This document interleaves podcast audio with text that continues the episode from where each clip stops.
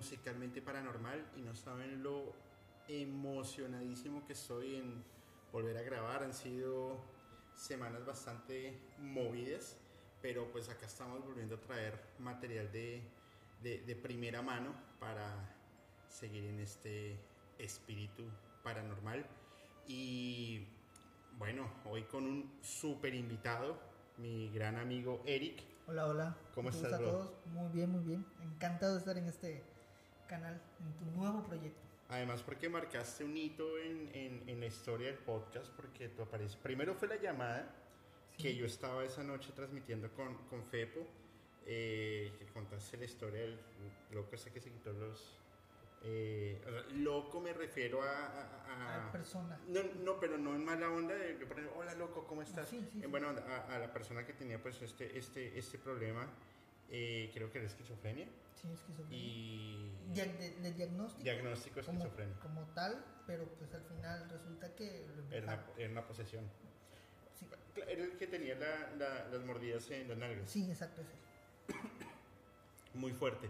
Y ya después la aparición que tuviste en el podcast, que contaste las historias y las que me estabas contando hace un ratico, pues eran aún más, más pesadas, ¿no? Sí, más pesadas, pero pues como le mencioné fue por por el tema de, de que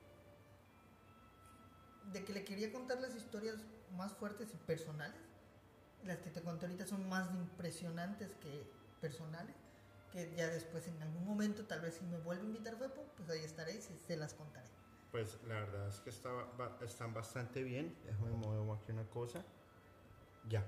Es que realmente son impresionantes. Ahora, eh, ¿Tienes redes sociales o no tienes redes sociales? No, por el momento no tengo redes sociales, solamente mi número de WhatsApp, pero pues estoy fuera de las redes sociales. Sí. Por un temita que te conté, sí, has pegado a esto. Súper entendido. Y bueno, pues antes de, iniciar eh, este capítulo, especialmente se lo quiero dedicar a mi papá. Eh, está en, en Colombia, de por sí a toda mi familia. El día de hoy ha fallecido mi abuela paterna y ha sido una noticia pues muy fuerte, porque creo, creo que, que uno le toque esto fuera de casa a 5.000 kilómetros de distancia y no poder estar ahí, pues es, es, bien complejo, pero creo que es parte de, del, del crecer y es parte del, del evolucionar como persona, porque yo, yo digo que todo tiene una razón y todo tiene una una linealidad que a pesar de que no lo entendemos, después decimos, ah, era por esto. Entonces, eh, a, mi, papá, a mi mamá, a mi hermana, a, mi otra abuela, a Mariana, a toda la familia, eh, les envío un fuerte abrazo, ya muy pronto nos vamos a ver. Y como, como te acabo de decir, papá, eh, la fiesta sigue y pues ella ya está con, con, Rafael guiando los, tus pasos y los pasos de todos. Te envío un fuerte abrazo y a las personas que me han preguntado, eh, pues es duro, pero acá estamos porque la vida sigue y no podemos parar, no todos son malas noticias. Eh, hoy estamos rodeando ya los 5.000 suscriptores a YouTube, que para mí es... en serio es que no me la creo todavía. Lo, las estadísticas, no las había mirado hace rato. De por sí, te, te cuento, es la primera persona que lo sabe. Eh, no me van a dejar monetizar. Ya me llegó un, correo que negaban la, la solicitud por el, el, cuarto capítulo este. Voy a hacer una apelación y voy a hacer una jugada maestra. Si no, pues algo nos inventamos. Es lo que menos me preocupa, pero fíjate que tocamos tal, tanta, tal fibra que se fueron ya encima y bueno, pues si una empresa tan importante como, como, como el tío no me está dejando, es porque algo hice bien. Exactamente. Y le decía el otro día a, a, mi jefe, no importa que hablen bien o que hablen mal, lo importante es que hablen. Y eso lo decía Donald Trump. Así es. Entonces, bueno, eh, ahí hicimos eso. Y bueno, no importa, 5 mil suscriptores vamos por los 10.000, vamos para arriba, como porque queremos crecer y queremos ser tan, tan, tan importantes como tantos, pero, pero para, para eso estamos. Fuerte abrazo a, a, mi amigo y a mi hermano Fepo, que, brother, estás cumpliendo tus, tus sueños y no sabes lo orgulloso que me siento de, de lo que estás haciendo, lo orgulloso que, que me siento de que seas mi amigo y, brother, qué bien, qué bien, qué bien que lo estás haciendo. Felicitaciones. Vamos por mucho más. Aquí cuentas con apoyo. A toda la comunidad, como siempre, a, a, a mis amigos de Paranormid, que la verdad son son súper buena onda. Eh, a, o sea, Marcos, Jenny, uy, Jenny hace un pozole. De veras, a mí me invitó, pero pues por trabajo. No, pero... no te imaginas. Qué, mira, para deleitarse, qué rico pozole el que hace. Jenny, si te sobró pozole, por favor invítame. eh, no olviden, por favor, leer El caos de la existencia de mi amigo Marcos. Buenísimo, qué buen libro. Te atrapa súper rápido, es el primero de tres de tres tomos. Eh, si necesitan información, por favor me dejan un, un, mensajito. Con mucho gusto se los hacemos llegar. Eh, porque, porque va a estar bastante bueno. Nada, no pasa nada, no pasa nada. Va, está muy bueno el libro. Por favor, pásenlo y, y léanlo. Eh, al equipo paranormal, Terca, Eli, Eric, Lalo, Mariana, espero que no se me olvide nadie. ¿Qué más se me hace falta de paranormal? Creo que me hace falta una persona. Alex Myers, Alex brother. Myers, sí. Un fuerte abrazo. Ya tenemos ahí un, un contrato firmado. eh, a mi amiga Raquel, Raquel Aguirre, Raquel que me ha ayudado Aguirre. también con un, una, una, parte de esta investigación. Muchas gracias por ayudarme, el buen Isaac. Eh, Isaac. Quiero saludar también a una persona que me ha enviado una, una parte de lo que vamos a hablar en un rato. ¿Qué es? Opa. Es a, a, mi amigo. Eso es para un blooper. No, mentiras. A mi amigo Teo Random. Eh, increíble lo que me has enviado.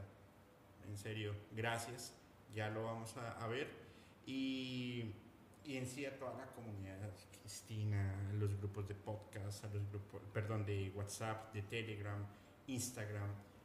Síganos en redes sociales, Instagram, Facebook, y TikTok como musicalmente.paranormal, arroba musicalmente.paranormal, en YouTube, Spotify, Apple Music, Google Podcast como eh, musicalmente paranormal y hagamos que esta comunidad siga creciendo porque vienen temas alucinantes. Capítulo hoy de estreno, miércoles capítulo estreno, sábado capítulo estreno y pues lo que se viene es mambo para los oídos. Muchas gracias y tú me dices si arrancamos.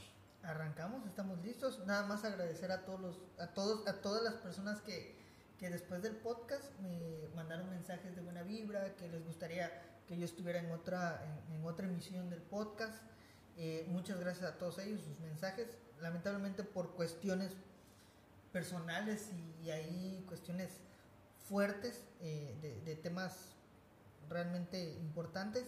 No tengo redes sociales, solamente las personas que considero que necesitan tener mi número son las que tengo. Ya, ya con tiempo voy a estar eh, abriendo nuevamente mis redes sociales, pero por el momento estoy bien así.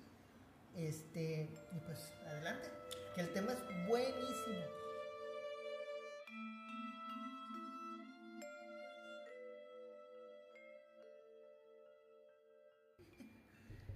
Bueno, sí, el tema la verdad es que está muy interesante porque hay cosas paranormales Va, sí. Vamos a empezar por ahí. Hay cosas paranormales, pero la verdad hay cosas que son como muy turbias, como muy bizarras y que no, a mí en lo personal me da mucha curiosidad, pero también me da mucho miedo. A todos. Además porque, infortunadamente, los colombianos tenemos un... Yo viajo mucho, es, es, es mi trabajo, y cada vez que llego a, a, acá es, para mí es, no sé, es como si me fueran a, a hacer un, ¿cómo, ¿cómo, se llama? Un acta de descargos, eh, un, cuando te hacen muchas preguntas. Eh, sí, un interrogatorio. Un interrogatorio. ¿De dónde viene? Ah. Pase para aquí, bien, joven. Venga para acá, por favor. No, mire, yo tengo carta de mi abogado, tengo acá mi certificación laboral, mi pasaporte Una vez me pararon en el aeropuerto y me decía, ¿y ha viajado?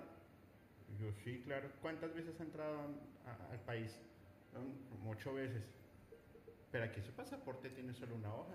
Usted me está mintiendo. Saqué mi pasaporte antiguo. Y aquí están las otras. Mira, ahí están las otras. Mm, ¿Y por qué tenemos pasaportes? Y yo, pues porque ese ya se venció, señorita. Exactamente. Eh, entonces nos cuestionan mucho los colombianos por, por y eh, no es una xenofobia porque además para mí los, o sea, yo que estoy viviendo en México me he sentido eh, la- muy bien acogido y me he sentido querido y demás. Pero en, en los temas de, de- de aeropuerto hay mucha xenofobia. Así. ¿Por qué? Porque tenemos la sombra de lo que pasó con Pablo Escobar, con Gacha, eh, los hermanos Orejuela, lo que está sucediendo hoy con el clan del Golfo. Todas esas situaciones de, que, que encierran el narcotráfico, pues nos tiene muy golpeadas a nosotros. Así es. Es curioso, porque en México dicen, no, usted es colombiano, entonces... Pero pues en México también tiene su, su, su, estigma. su estigma. Y además que es una tristeza porque son muy pocos. Pero que tienen con una ola de violencia bastante, bastante fuerte. Mm, Y sobre todo que se normaliza, porque a diferencia de ustedes, ustedes quieren quitarse ese estigma. Los mexicanos hasta la adoptamos. Tenemos la narcocultura, que es a lo que vamos a llegar. habla un poco más fuerte. Ah, La, sí, ¿Te imaginas? O sea, es una diferencia entre, entre querer quitarse y nosotros querer adoptarla. Y no estamos generalizando. Ojo, no es una generalización, no estamos generando una postura política o una postura social o nada de eso. Estamos dejando sentado lo que nosotros consideramos. Pero bueno, después de esto, ¿qué onda con la música?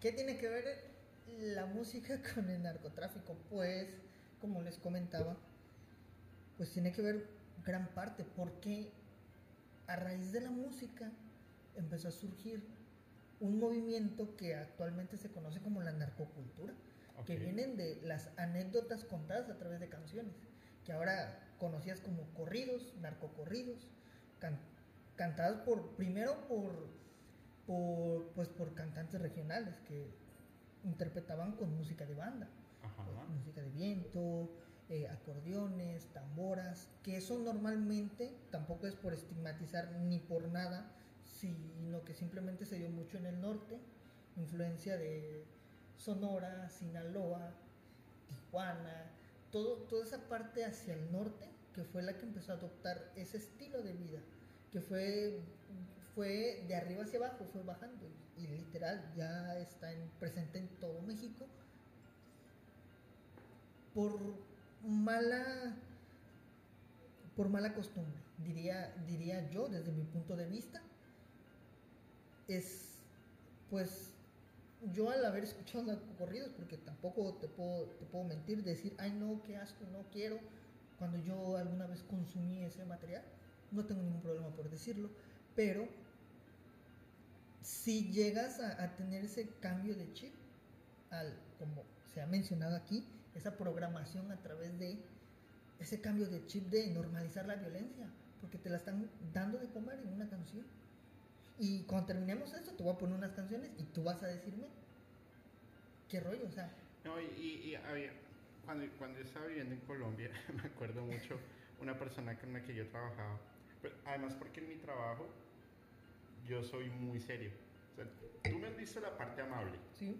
Pero en mi trabajo yo soy muy serio, yo soy muy metódico, soy muy cuadriculado. Me acuerdo que una vez salimos eh, de la oficina, yo los invito a todos una, una cerveza y entramos a una tiendita de barrio normal, unas cervezas, y empezó a sonar una canción de los Tigres del Norte.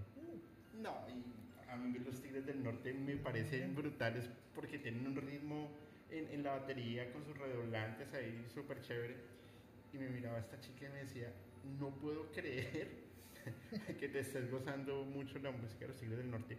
Después le, le- escuchaba las letras, además porque son súper pegados en Colombia, escuchaba las letras y sí es un contenido Y eso que los Tigres del Norte son muy comerciales. Light, son lo más light que Exacto. puedes encontrar. No me acuerdo si son los Tigres del Norte, pero que tienen la canción La Cruz de Marihuana, que creo que Eh, me sí, entierran en la de Cruz de Marihuana, los- yo no sé qué. Los tucanes de Tijuana. Los. Tucanes de Tijuana, ok. Pero eso suena muchísimo. Además, porque mi abuela, cuando yo era pequeño, eh, escuchaba una emisora. Ella me despertaba a las 4 y media de la mañana para ir a estudiar. Y los, ma- los grandes recuerdos que tengo es que había una emisora en Colombia que se llamaba Radio Recuerdos. Wow. Desde Radio Recuerdos te gusta más. Y colocaban música mexicana todo el día, todo, todo, todo el día. Vicente Fernández, Alejandro, Pedro Infante, Jorge Negrete, eh, Antonio Aguilar, Los Tigres del Norte. Yo crecí con eso y es, en mi subconsciente está esa música. Ya ahora que estoy investigando más temas, los escucho y yo digo, carajo, o sea, sí tienen unos Mensaje. unos mensajes bastante fuertes, contundentes, son Sí. mensajes contundentes. Y si me dices que los Tigres del Norte son lo más light, Light. que hay, Sí, eh, no, ya me imagino lo demás. Sí, no, y este. Lo. ¿Por qué te hace- hacemos mención a los Tigres del Norte? Porque, pues, es un, es un grupo que ha impactado a México. Claro. Y desde, desde el hecho de tocar un tema muy fuerte, te lo da de una manera tan digerible. Un ejemplo, este, la canción este, José Pérez León, que trata de, pues, de un inmigrante que cruza la frontera y desvive- se des- lo desvive, por la negligencia de que es un tema recurrente que pasa todos los días. Ah, Hay, hay una historia que me contaron hace poco. Contactan a X persona, listo, te ayudamos a, a- a cruzar. ¿Cuánto? 5 mil dólares. No, no tengo 5 mil, tengo 2 mil, pero en el otro lado me espera mi primo y allá te doy los otros 3 mil. Éntrale, nos vamos. Arrancan, en medio de la nada, frenan, mi dinero. No, pero te dije a dormir. ¿Alguien más no me quiere pagar? Y es una necesidad, Sí. es una necesidad.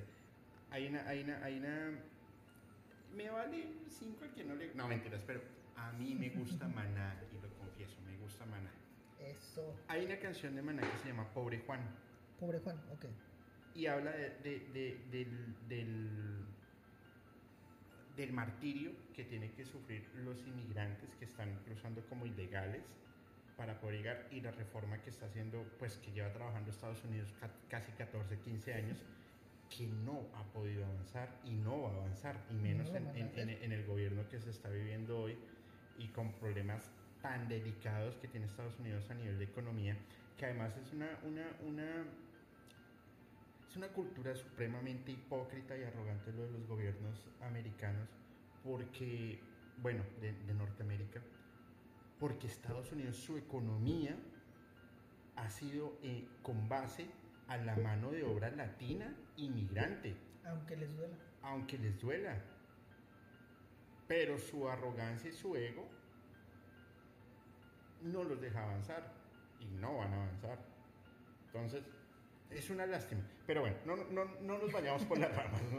Perdón, perdón si ofendo a alguien. Discúlpenme corazón. Continúa. Ok, bueno. Un ejemplo, Tigres del Norte tocan este- estos temas que no nos dan digeribles, consumibles, que a la gente no le ofende, porque es un tema completamente normal para la gente.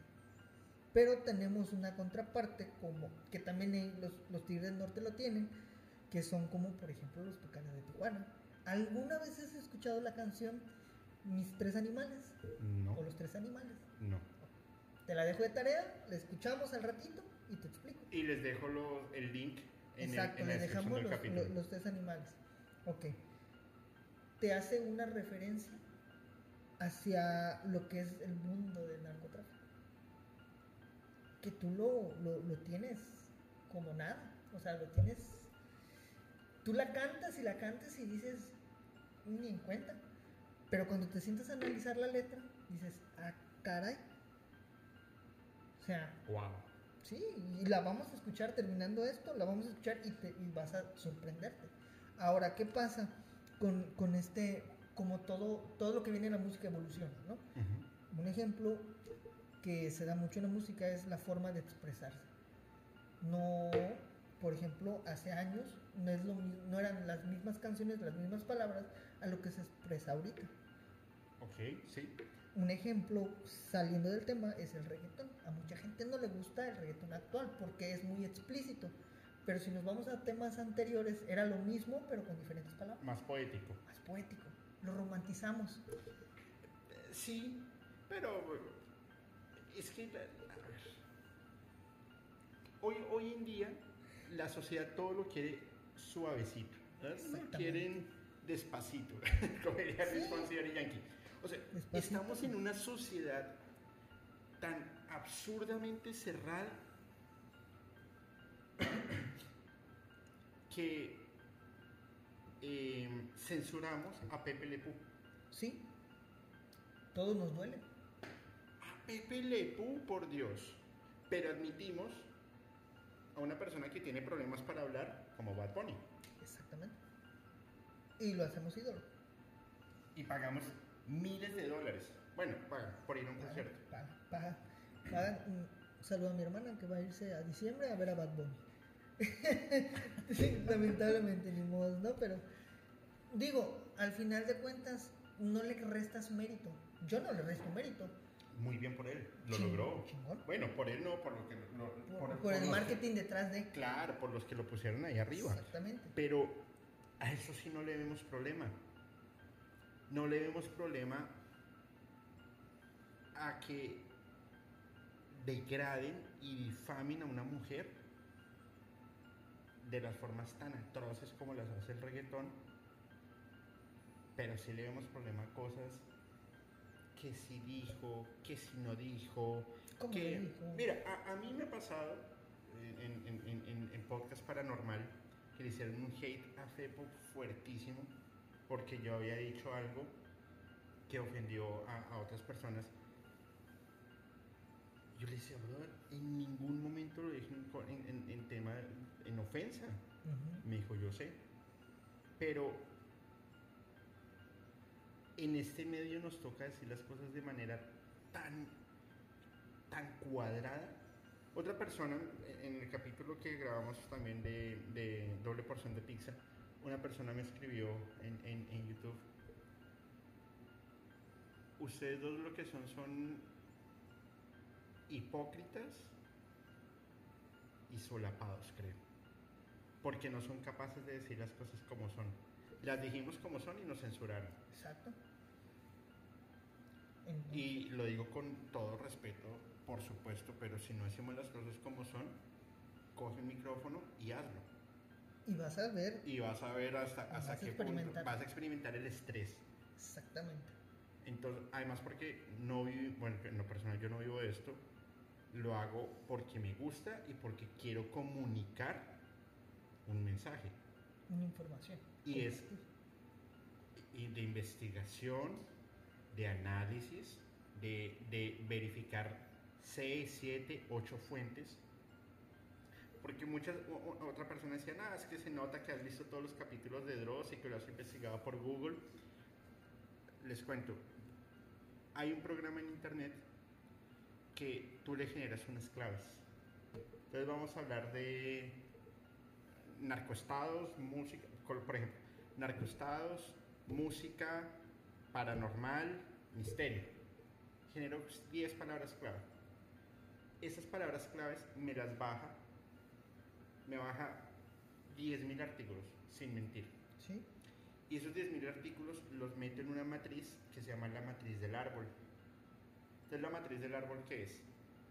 La raíz y el tallo son los artículos periodísticos avalados de prensa independiente más importantes, los de mayor veracidad. Los que están en el centro del árbol, puede que sí, puede que no, y los que están en las ramas, pues son los que se van por las ramas.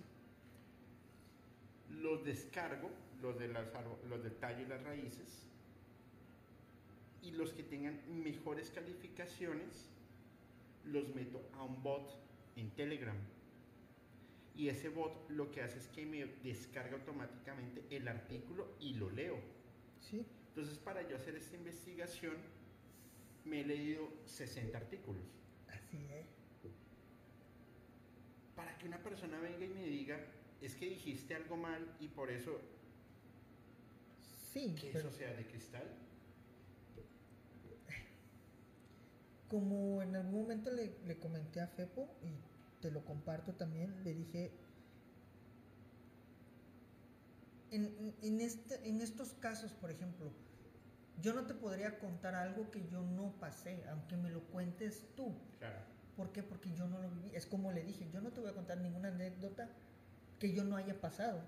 A mi Facebook me llegó un mensaje que de hecho me dijo, platicando con Fepo, este, le dije, Fepo se, se empezó a reír. Un mensaje de, de una persona, no lo voy a mencionar, pero le mandó un saludo. Me dijo, tú no pareces enfermero, pareces cholo. Me dijo. Yo me empecé a reír, le dije, oye, esto, esto, así como ves ahorita actualmente, yo no tengo nada que ver con enfermería. Me dijo, es que yo no creo que seas enfermero. No hablas como un enfermero. Yo le dije, ¿cómo habla un enfermero? Le digo, si te viste el capítulo, no pude hablarle terminologías a Fepo porque él no conoce las terminologías.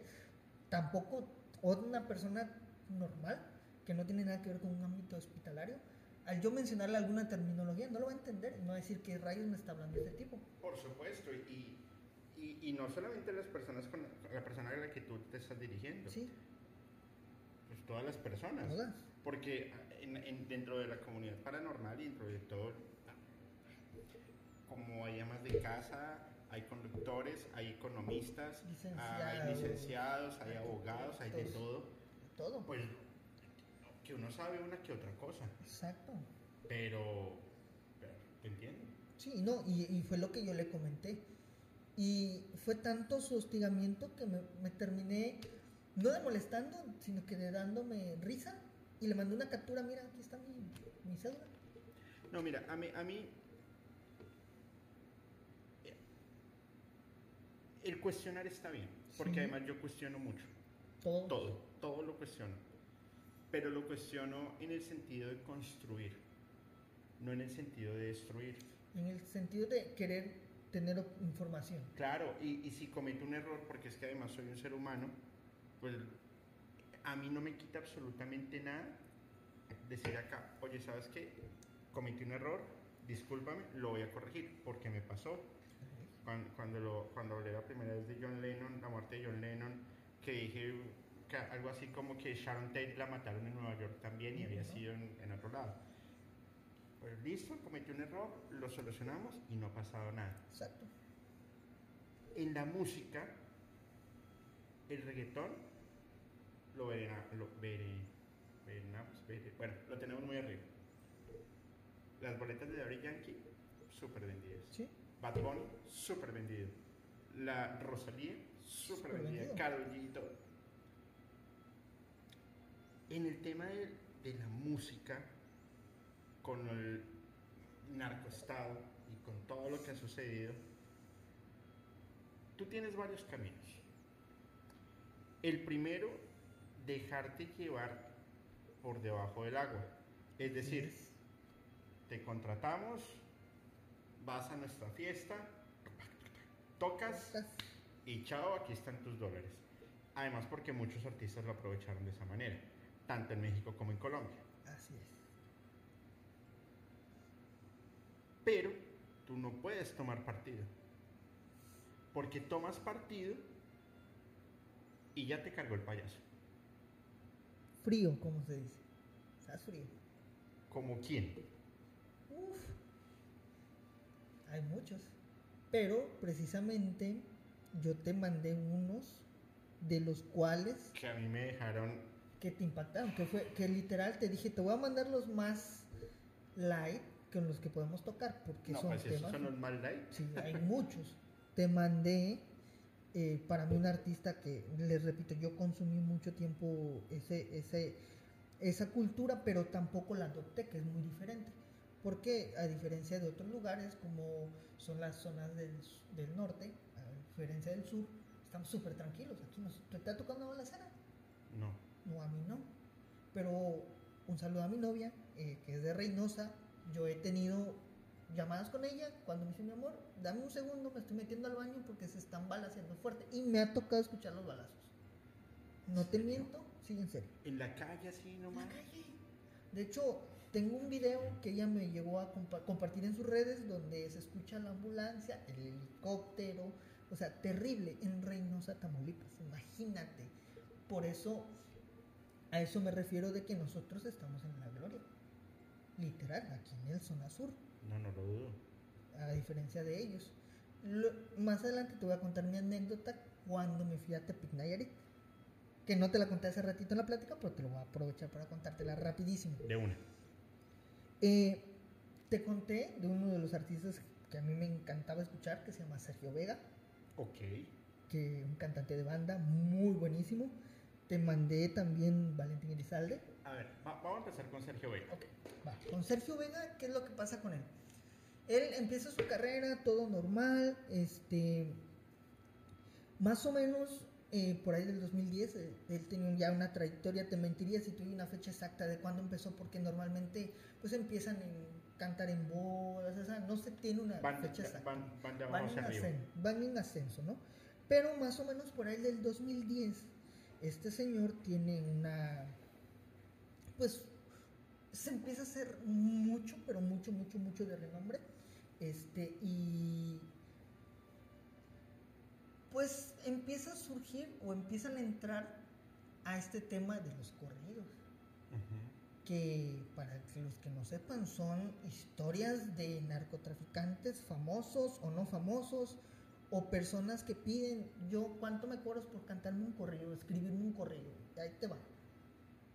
O sea, Así. a ver, la, le pagan para que escriban un Así corrido es. de su propia historia. De su propia historia.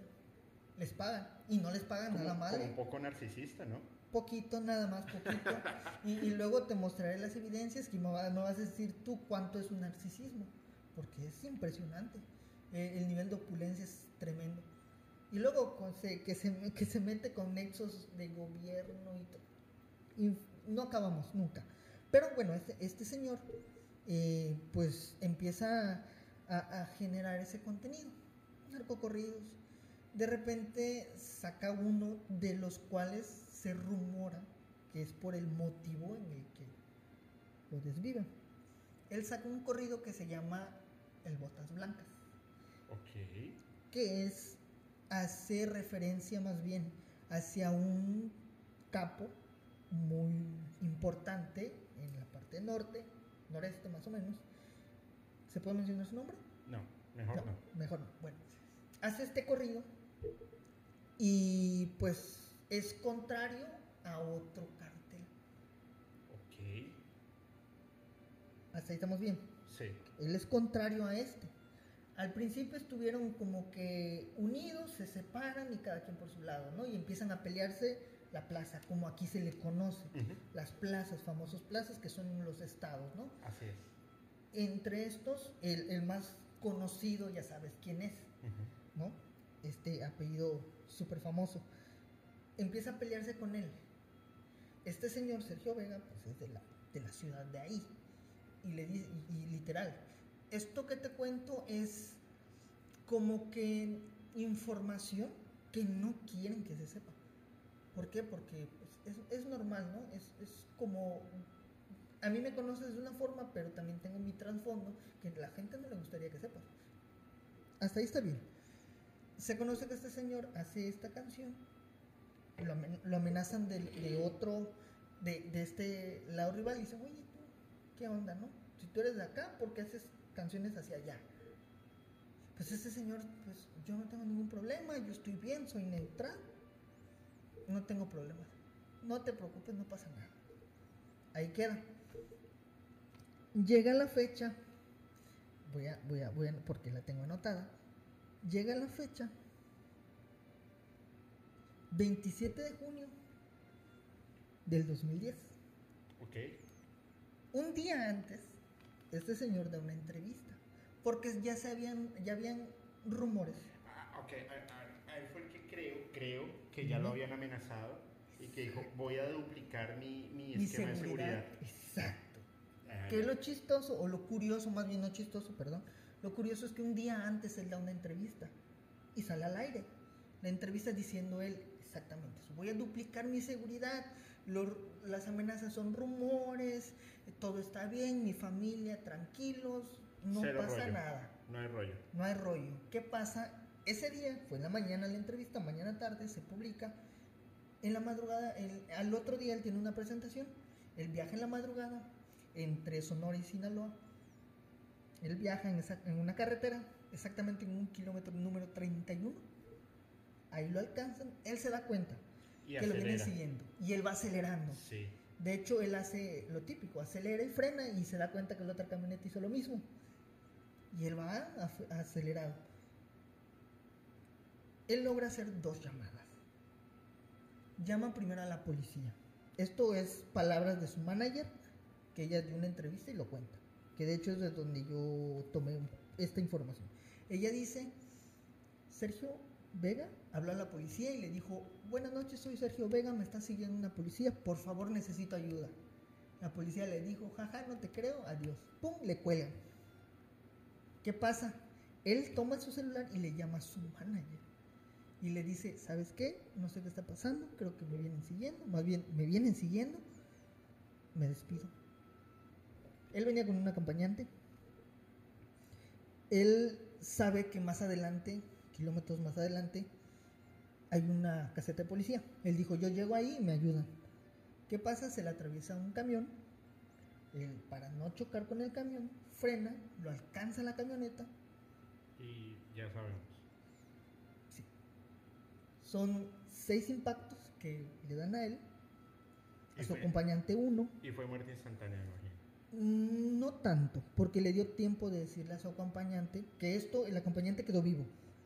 Él se escondió en el monte, pero él relata que le dijo Sergio, por favor tú vete, y vienen por mí. Y se va el acompañante. Se esconde, se da cuenta. En prensa, en todos lados se dijo que le querían robar su carro, que era un Cadillac. Amarillo. No. Vino. Uy. Empieza lo paranormal. Si lo grabaron es un ruido en el segundo piso de casa de Julio, que se acaba de mudar. sonó bastante feo. Uh, lo escuchamos, ¿eh? Ya, ya no voy a volver a ir a ningún podcast, te lo prometo. ok, este. bueno, eh, la gente o la prensa publica o rumora o hace el rumor de que a él lo quieren asaltar y le quieren quitar la camioneta. Pero tú explícame algo. Si tú quieres asaltar una camioneta, ¿por qué le vas a dar impactos, verdad? Claro yo la quiero bien para venderla, ¿no? No, esto no era así. Él, obviamente las amenazas eran ciertas. La que, que lo confirma, pues el acto al día siguiente desvivido. Claro. Obviamente se cancela la presentación donde él iba a ir, se hace todo el rollo y en fin, sale la, sale la historia, ¿no? ¿Qué es lo triste? Que este que este cantante, que de hecho, perdón si te lo digo así o si suena o la gente lo vaya a tomar como que, ah, de risa, pero yo cuando me enteré de esa historia, yo, ¿qué será? En el 2010 yo estaba en el hospital, tenía 18 años más o menos, 18, 17 años. Yo cuando mi mamá me dijo, porque yo te repito, yo era fanático de él, fanático, fanático tenía sus canciones, sus discos, todo, póster, lo que sea. Yo tenía de Sergio Vega. Me levanta mi mamá y me dice, oye hijo, mataron, perdón, desvivieron a Sergio Vega. Me levanté llorando. No puede ser, o sea, porque era algo, ¿no? Claro. Como cualquier artista. igual lo mismo me pasó cuando amo la música, pues. Amo la música. Y, me pasó con, con Michael Jackson, me explico, ¿no? Eh, me levanto con esta noticia y pues ya tiempo después me toca investigar, leer, saber, porque pues no, no te puedes quedar con la duda y resurge el tema de, de, este de este de esta narcocultura que él empieza le empiezan a contratar para palenques donde son privados donde te dicen pero para qué sí cada quien toma partido qué es lo que ¿Qué es lo que mucha gente piensa o, malamente cree, es que no pasa de ahí, tú vas a cantar. Pero oye, eh, em, es, inclusive es como en los partidos políticos. Tú podrás no ser del color, pero ya te vieron con ese color. Te creas ese estigma.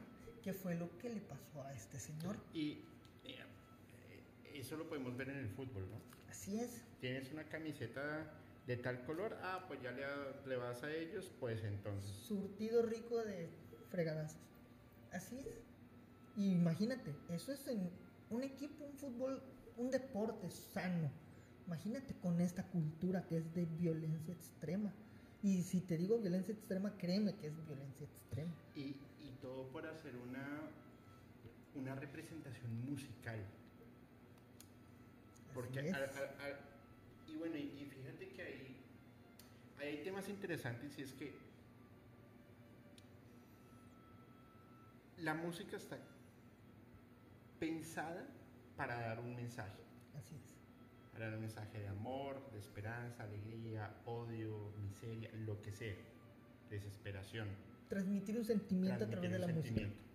Así Aquí no sé qué tal sentimiento se esté transmitiendo, pero sí se está transmitiendo un mensaje muy fuerte. Tan fuerte que le cuesta su vida, Eh, le cuesta todo. todo. por tomar partido. Es que es lo que a mí me impresiona. A ese punto se puede llegar. Y creo que e- ese, de todos los que me, me enviaste, ese me pareció el más polite, el más relajado. Sí. Porque hay otros que... Uf. Que ya los vamos a leer. El, el- Vamos a leer. este, este que era muy joven, el, otro que, que me enviaste. Valentín Elizalde. Valentín Elizalde. Elizalde. Él era joven. Súper joven. Bueno, a, a- No, no, no, para... para era joven, sí, era joven. En el que momento. a- a lo que, me- o sea, me- me- lo que me impresiona es, a ver, joven, pero creo que no actuó de muy buena manera. Bueno, es mi humildísima opinión, sin tomar Podría partido. Podría decirse que sí. ¿Cómo fue esa historia? Ok. Valentín Elizalde era un cantante muy bueno. De hecho, hay mucha gente que no le gusta, que le gusta, como siempre, como en todos lados. Como de- todos lados. Como hay gente que no le gusta musicalmente paranormal. hay Exactamente, que y hay sí. gente que lo ama. Saludo a todos los que lo aman. Y a los que no también. Y a los que no también, ¿eh? Súper bien. Saludo. Bueno, este joven, este, pues, empezó su ascenso por tener una voz muy peculiar. No sé si llegaste a escuchar una canción de él. No. Ah, las No. escuchamos. Tiene una voz muy peculiar, fuera de lo común y lo tradicional de la banda, ¿no? Y fue empezar a escalonar, te repito, la fecha exacta, hay muchas páginas que refieren diferentes fechas, bla, bla, bla, ¿no? No vamos a entrar en esos detalles porque sería, sería muy redundante, ¿no? Pero, ¿qué pasa? Vuelve- se vuelve a lo mismo, llegan al tema de los narcocorridos, las canciones alusivas hacia un cartel, hacia, no te voy a decir cuál, pero hacia cualquiera. Tú cantarle y decirle a ellos son los más fregones y que lo escuche en el otro, el cartel rival y que se sientan ofendidos y tú mencionaste qué sentimiento es el egocentrismo. Es el, el ego de decir yo soy mejor que tú a través de una canción y yo tengo el corrido más fregón de, de- de- de la plaza El Yo- más sonado. el más sonado, con el artista más fregón del momento. Él me hizo un corrido. Mira cuánto poder adquisitivo tengo. Que con las evidencias que te voy a mostrar te vas a dar No, cuenta. pero y, nos, no, mira el poder adquisitivo, no. El poder. Eh, El y, el poder. poder. y el poder lo encierra todo. El poder. El dinero, es una, el dinero es una componente. Porque al final yo creo que, que ni ellos mismos estiman cuánto tienen. Para nada. Sino es qué acción hago para ser el más top. Así es. ¿Ok? Bueno, pues este, este cantante Bueno, ahí hay dos versiones de lo que sucedió.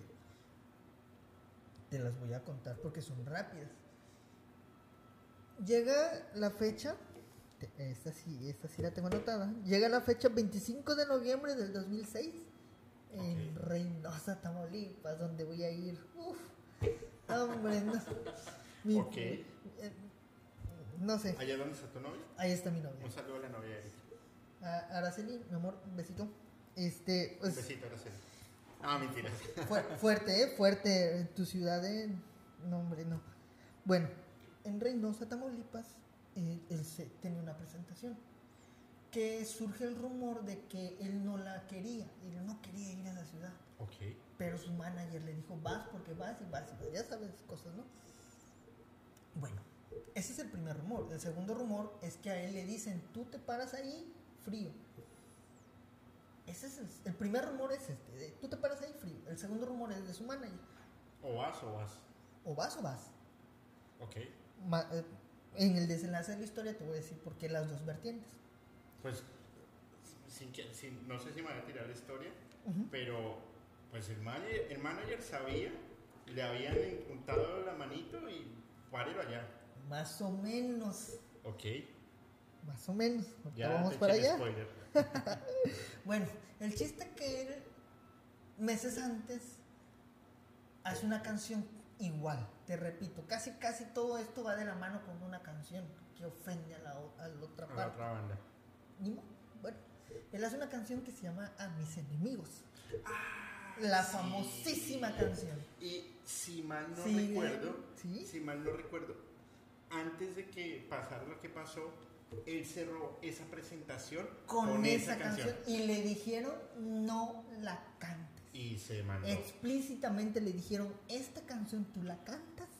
Y es más, con fue. que tú vengas aquí, estás frío. ¿Qué pasa? Va. Esa canción no la vas a tocar. La toca. Canción súper, súper fuerte, sin decir tanto, pero es una canción muy fuerte si la, si la escuchas del otro lado. Y de hecho, parte de la letra está. al- la letra al principio de la canción está. Las palabras utilizadas están fuertísimas. Siguen ladrando los perros, señal que voy avanzando. La- sigue hablando. Ah. Súper, súper. No la No, podemos no, mostrar. no, es que no tengo internet. y aparte, sí es cierto, esto Iba- es una conspiración. Iba a leerla, pero no tengo internet. Literal, eso dice, así empieza la canción, así abre la canción. Siguen ladrando los perros, señal que voy avanzando. Imagínate, impacto para los otros. Tal vez, como dicen muchos, él no la hizo con esa intención. Está en el mundo de. Ok. ¿me explico? Viene de una ciudad de, que es llena, o sea, creces y eres de ahí. Ya. Ya, ya estás involucrado, Sin, sin estigmatizar. sin estigmatizar. Ojo, porque. Porque la gente es muy aprensiva, va a decir, Claro. soy de allá y piensan que todos somos de allá. No, no, no, Nada que ver. Nada que ver. y hay gente de Tamaulipas que es. De los pocos que conozco. Mi novia, Son muy buena onda. sí, eh, que desearían no estar en esa, en vivir esa situación. Sí, y, yo los entiendo, créeme. Porque a, a mí me da mucha tristeza. Ah, tú eres colombiano. Ah, la tierra de Pablo Escobar. Y... Dios mío. Tenemos todos los climas. Es el país con la mejor posición a nivel mundial. Tenemos el eje cafetero. Tenemos eh, gastronomía, cultura, religión, Todo. hospitalidad. Y tú me vienes a decir a mí que somos de la tierra de Escobar. Pablo Escobar. Esto es lo primero que se Estamos jodidos. Imagínate. Pero bueno, es un estigma que le pasa casi a todo el mundo. Literal, es, sí, sí, sí. es, es, es mundial esto. Los franceses se deben sentir mal porque les dicen que no, no se bañan. Los franceses, los italianos, comen pizza todos los días. Yo, yo no me sentiría estigmatizado, No, pero, tampoco. pero bueno, eh, cada, Cada quien, quien, cada, sí. cosa. Bueno, este, este, este joven, joven, Valentín Elizalde, se presenta, cierra la canción con esta canción. Les dejamos la enemigos. canción. Para los que no les guste, pues, escúchenla nomás para que, que entiendan el- el- de qué estamos En hablando. contexto. termina su presentación, bla, bla, bla. Normalmente este tipo, o este, este joven, o Valentín mejor dicho, se quedaba un, un, un tiempo, tal vez una hora, más o menos, ¿no? Para atender a sus fans, regalar fotos, firmar autógrafos, no sé, era un tipo humilde, como la mayoría, ¿eh? Eh, Ojo, esto también hay que recalcar, la mayoría de estos artistas son muy humildes. Este, se, se quedaba un tiempo, se queda ese tiempo, dato, su manager se sentía mal y cansado, se va a la camioneta. Qué coincidencia. Calma, todavía viene lo, lo bueno. Se va a su camioneta, termina de su tiempo que se queda, este, su tiempo extra que se queda Valentín Elizalde, se dirige a su camioneta y al momento de llegar a su camioneta, ¡pah! los impactos. ¿Quieres saber la cifra? Ya me imagino. Alrededor de 300. Que supuestamente, te repito otra vez, complicidad con, con muchas cosas. Supuestamente dicen que son menos, que son más, que son 60, son 70. O sea, hay miles de cifras, pero arriba Sí, de pero- 10 y es un buen. No, pero es que solamente con uno ya, ya puedes hacerlo. Sí, Ahora no imagínate uno. 10, 60 o 300. Bueno, esa cifra eh, desviven a Valentín, desviven a su manager, ¿Al manager también? eh, eh, perdón, al representante Ok. y el manager, que era el que se fue a dormir, que era su primo, el Tano Elizalde, recibe un impacto de tantos, uno solo. Sobrevive y ahí queda la historia. Hasta ahí vamos en contexto. Sí. Primera versión, la amenaza, no te presentes. O primer rumor, no te presentes, menos cantes esta canción, porque si no, frío. Ajá. Esa fue la versión Que es la que yo he encontrado la que también. he encontrado. Ajá. Hace años, años atrás, resurge la. La. Me parece que la exnovia o expareja de Valentín. Y dice: Esa versión es falsa. Ok. ¿Por qué? Y les voy a re- revelar en una entrevista exclusiva a tal canal la verdad. Como todo el tiempo, no es mi verdad y bla, bla, bla. Ella le echa la culpa al manager, cosa que tú, tú sin conocer completamente la historia dijiste dije, el manager. Claro, claro. Ella lo dijo.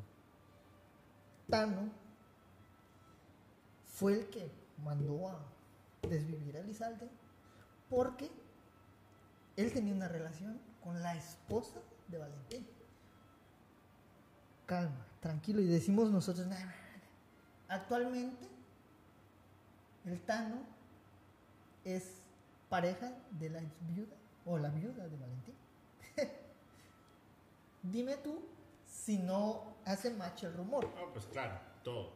Coincide con que este tipo se va a dormir y resulta ileso de una lluvia de balas. Coincide con el con el, el no de Valentín Elizalde, no me voy a ir a parar a, a Reynosa, pero es que tú ya dijiste que sí y tienes que ir. Pero es que el trato no lo hizo Valentín, lo hizo el Tano. Dice, dice, Valen, dice esta, es- eh, esta muchacha que presenta, la verdad no recuerdo bien si es ex novia, déjame corroborar la información. Es la. Sí, la exnovia. Ella es la que, la que, La que, la que la que levanta el fuego. la que levanta Y el lo fuego. dijo así abiertamente, dijo abiertamente en televisión y se hizo un escandalazo en esa fecha porque resurge el tema de la muerte de tema súper fuertísimo Uy, uy, uy, ey. errores técnicos Para un regresamos un blooper. ya llevo como tres bueno resurge el tema vuelve a- a surgir el Tano responde diciendo que va a ser una un libro y una serie que cuenta mi historia de como siempre hasta la fecha no ha sur- surgido nada solamente rumores que alientan a esta a este rumor Pero- o que lo afirman Pero, a ver, a ver.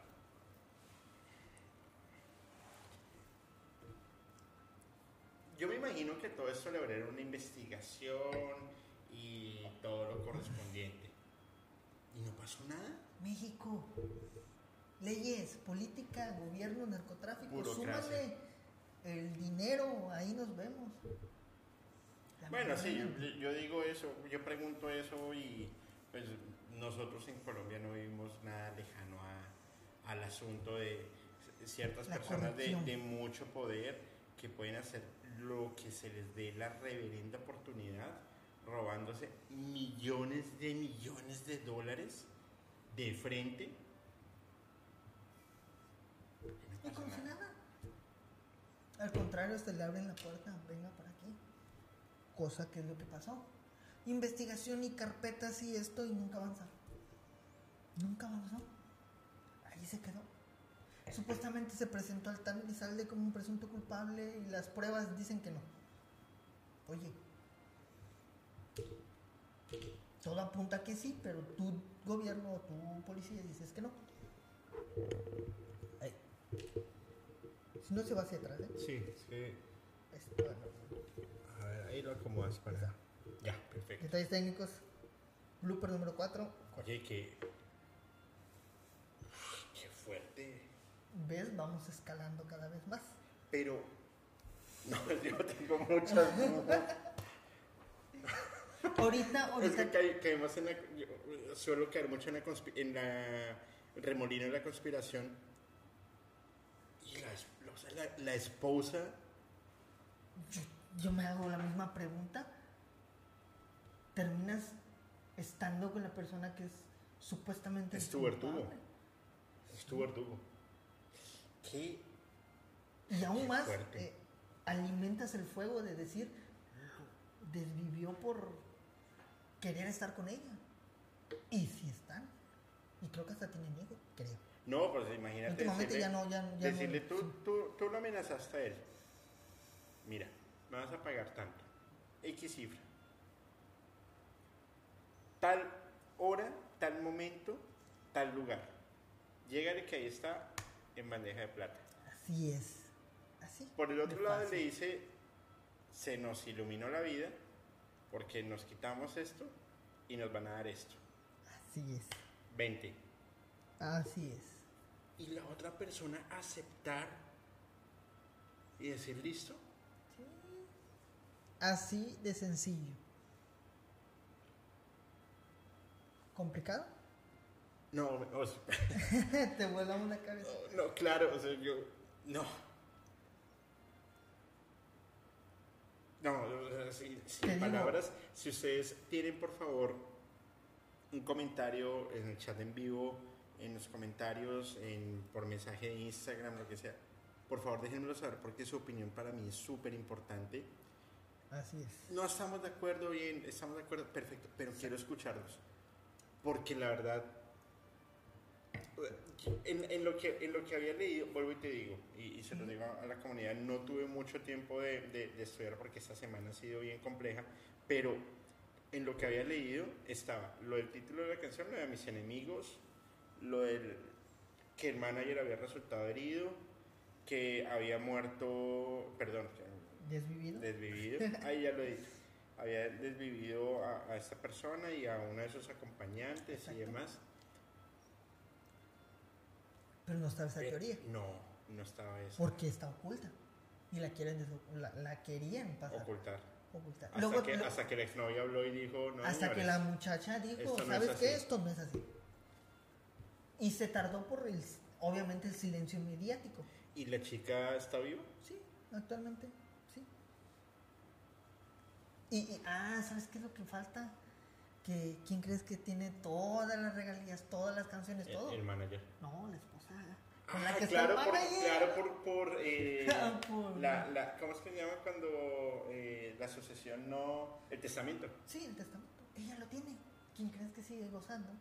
La esposa y el manager actualmente. Y el mejor negocio que podría hacer ella es decir, voy a sacar un libro biográfico, porque ya me imagino que tiene la representación de la marca. Así es. ¿Y sabes qué es lo peor de todo? Bueno, lo peor y lo mejor para ella, que supuestamente tiene canciones inéditas del, del Gallo Elizalde, bla, bla, bla. Imagínate lo que haría eso. No, es, esta vida y la otra. Fortuna. Dinero. Lamentablemente por dinero. Pregunta, ¿seguimos escalando ¿Estás bien ahí? No, no, no. Tú, Adelante. tú dale porque aquí vamos al, al, al, al Everest directamente, pero Perfecto. Ahorita voy a estudiar más eso. Voy a estudiarlo. estudialo, te vas a dar cuenta de, que esto es que te cuento es información de boca a boca que no lo vas a encontrar en foros, pero luego te voy a compartir por qué. Ahora, yo quiero hacer este, este, esta breve pausa y este breve contexto de que si le puedes contar a la gente por qué motivo es que hoy me encuentro contigo como invitado. Si recuerdas, Acuérdame. Ok. Acuérdame de todo. Ve, Ponme, ponme en contexto. Te que pongo en contexto rapidísimo. me acuerdo. Yo espérame, recuerdo- Espérame, pero espérame un segundo. Tú me preguntas el por qué estás acá. así es. De los dos, o sea, de tu historia y del capítulo que vimos, realmente quedé asombrado y quedé impactado. Después empezamos a hablar con el paranormal y todo el tema. Me dijiste, tío, tengo unas historias súper interesantes del blog de, ya, ya saben. Sí. Eh.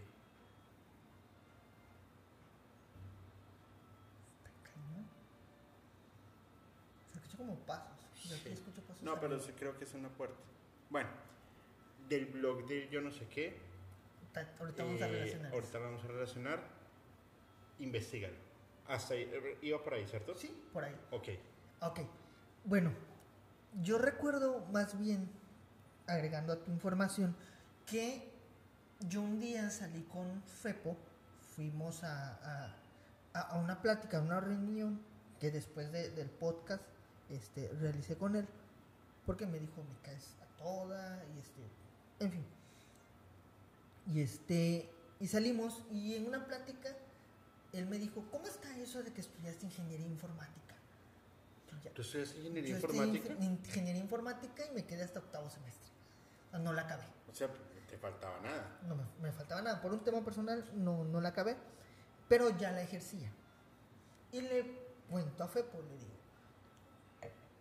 Le conté unas cosas que tenían que ver con la informática y que, le, que fue que llegamos a un punto en donde le dije, yo hice esto y te puedo comprobarlo con pruebas que pasó esto. Y le conté un rumor. Yo me acuerdo que tú me mencionaste, perdóname interrumpirte, Sí, sí. me mencionaste que habías sido moder- moderador, no, sino No. eh, habías eh, montado, te pagaba por montar evidencias, por ejemplo, en páginas como en rotten.com. Eh, por lo que pasa, te- ya llegando Bueno, a cuando punto. Rotten era súper su máximo. amarillista y era... Sí, sí, sí, sí. Los que no saben qué, qué es rotten.com, hacia el año 2000, 2000-2005, era una de las páginas con fotografías Bizarras. súper bizarras. Ah, eh, hombre pierde la vida con la hélice de un helicóptero, me acuerdo Así. mucho. Entonces estaba una... no, Foto, la foto, sí, todo pero súper claro. Y creo que era el hito. Yo tenía en ese entonces 15 años. Y a mí, yo, yo no lo podía ver, además porque no me gusta el amarillismo. Pero Más que amarillismo era sadismo, porque pues, era muy gore, como un arte gore. ¿no? Gore. Era muy gore. Bueno, entro, no fui moderador, porque no, no, no, no, no. O sea, alimentaste Eh, contenido. Lo que pasa, exacto. Lo que pasa que, am, ¿cómo te explico? Al estudiar yo informática, eh, pues obviamente me gusta, me gustaban estos temas, este, to- todos estos temas. Y resulta que uno de estos temas, en un foro, y lo dije en, en- en- en- en el podcast de FEPO, lo comenté y lo dije. Yo al estudiar ingeniería informática, el ocio y la curiosidad te lleva a, a muchos lugares. Totalmente. Es como cuando entras en la Deep Web. Yo estuve en la Deep Web. en yo también he estado. Y al estar en la Deep Web, tú empiezas a saltar de un lado. a- además porque entras en unos random. Sí, De los random te mandan a cosas súper la extrañas. Hayden Wiki. Sí. Y después empiezas para acá, para acá, Y te redirecciona. Y te, te- eh, exacto, te empieza a botar un montón de sitios que además la Deep Web también tiene muchas, eh, Capas. muchas capas. Pues que ya lo último, que también a mí me parece un mito, es que a lo último entonces pues que estás perseguido por el FBI y que si entras a esta página tienes que tener au- automáticamente una VPN o si no te va a llegar eh, las fuerzas, yo no sé qué carajo si te van... A mí eso me parece un poco de mito, eh, en lo Es personal. mito, es mito. Lo que no es mito es que puedas conseguir eh, armas, sicariato, eh, trata de personas.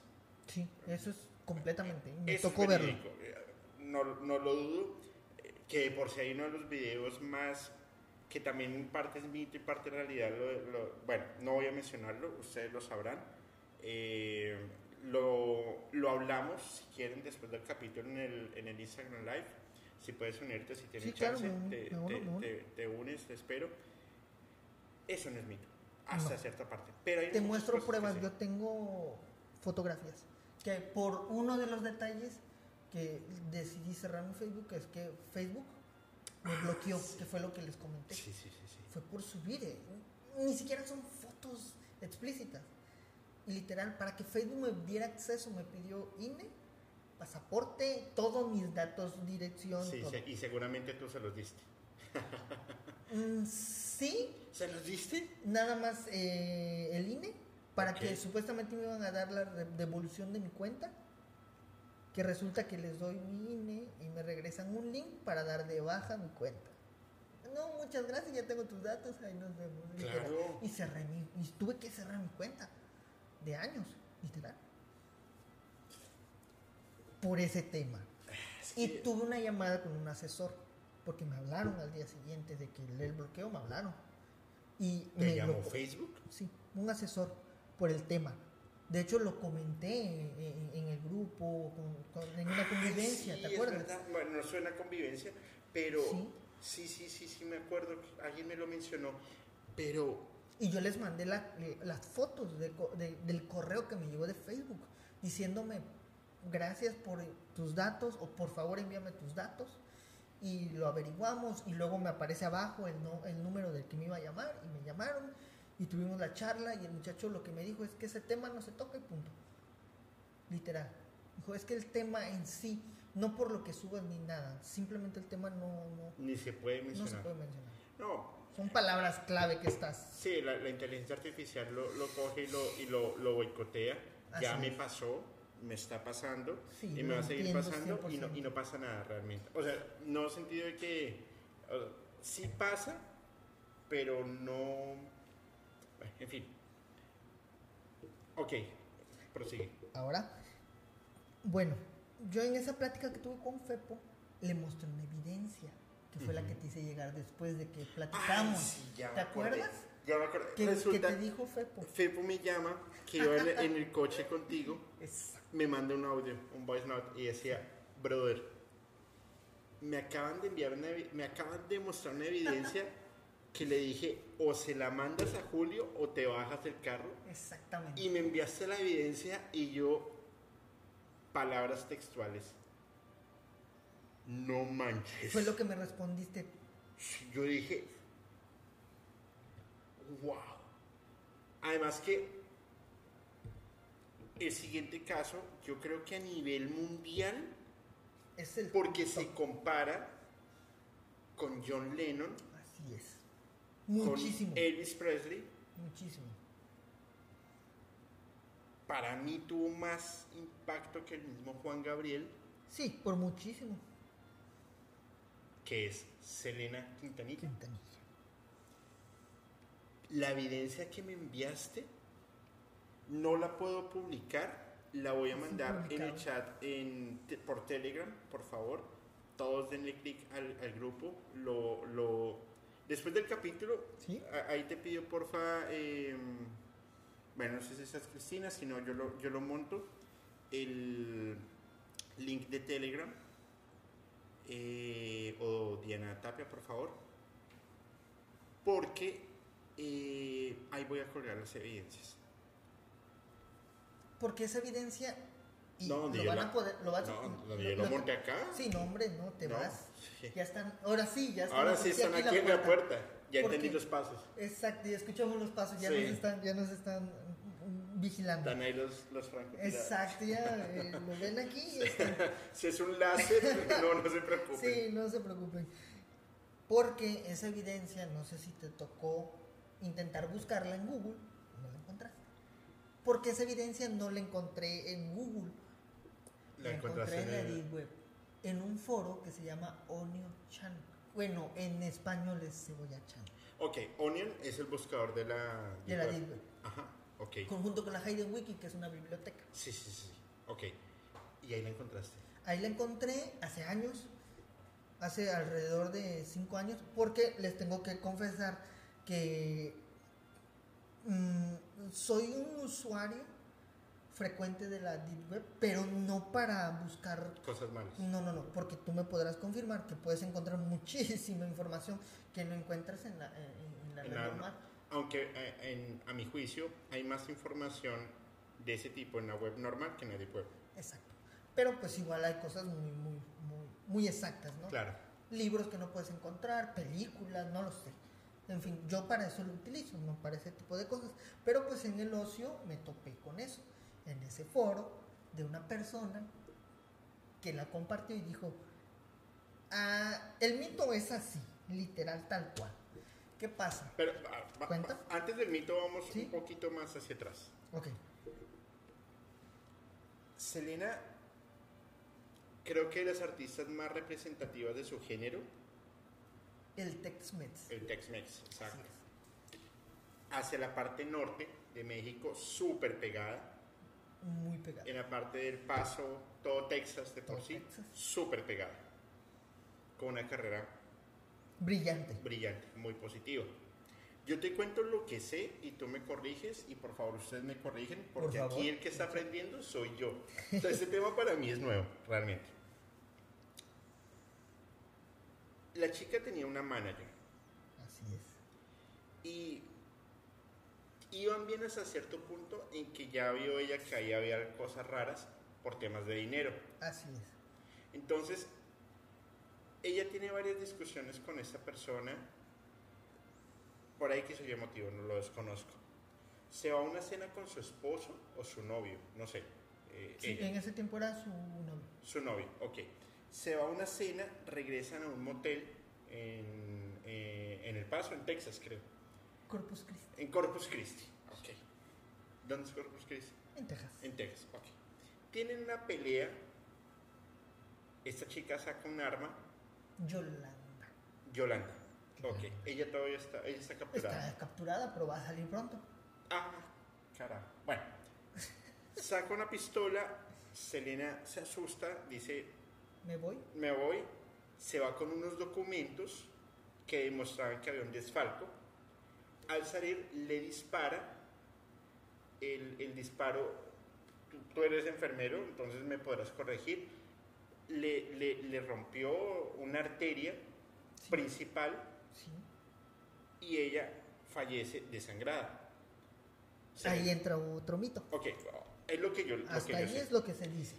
Ella se va, Selena alcanza a ir hasta la recepción, vi. Sí. pide ayuda, llega una ambulancia, pero ya cuando llega al hospital no había nada que hacer, Lo que sabemos. lo que sabemos. Exacto. Causa de- de- del fallecimiento, eh, Hemorragia. hemorragia, ah bueno, que le hacen una operación, encuentran que había una, una, eh, hemorragia interna, pero pues ya no había mucho que hacer y por la misma presión mediática exigen una autopsia.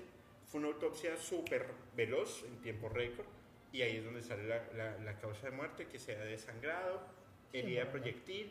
Esta chica alcanza a huir, Yolanda, alcanza a huir, la capturan más adelante porque ya habían dado aviso a la policía y fin de la historia y fueron un, un, un entierro multitudinal, por eso digo, se compara algo como John Lennon, como Elvis Presley, como, bueno, es muy raro comparar a Taylor Hopkins con, Sí. con Selena Quintanilla, pero o sea, a esa magnitud llegó, que por sí hay, hay algo que es muy conocido, que es el Sí, es el micrófono de ella que es- tiene labial. El labial El es el de ella, su evidencia. su- Es que siempre la confundo con la de la avioneta, con Jenny Rivera. creo. Jenny Rivera, que ahorita la vamos a meter, ¿eh? Ah, ok. la, la, la confundo por mi ignorancia. Sí, no te preocupes. Pero Para eso estamos.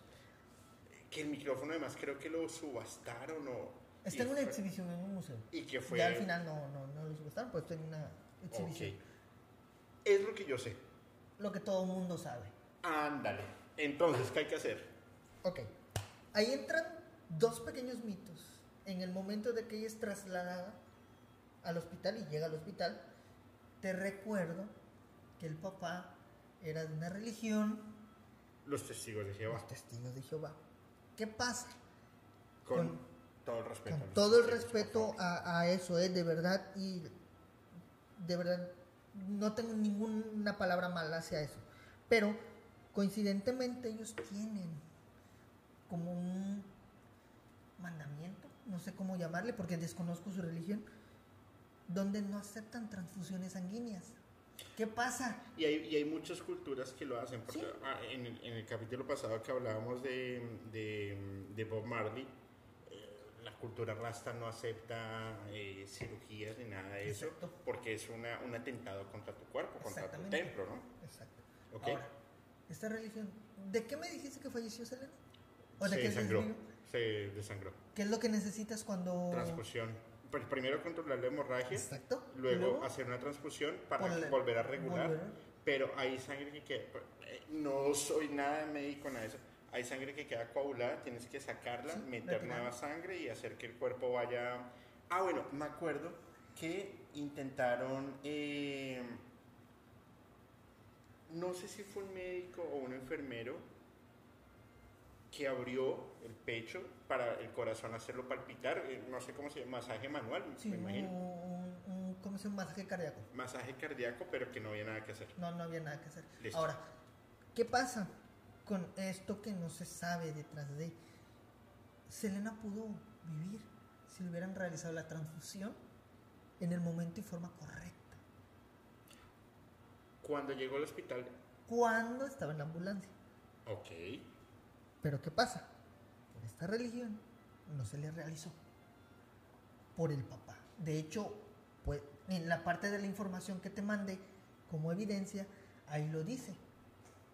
Que el papá al negarse fue investigado. Y tú lo leíste. Sí, sí, sí. Fue investigado por esa negligencia. Pero pues escudado en la religión, no se le realizó. De hecho, los fans de Selena acusan directamente al papá por este hecho. Y lo pueden investigar. Pero a ver.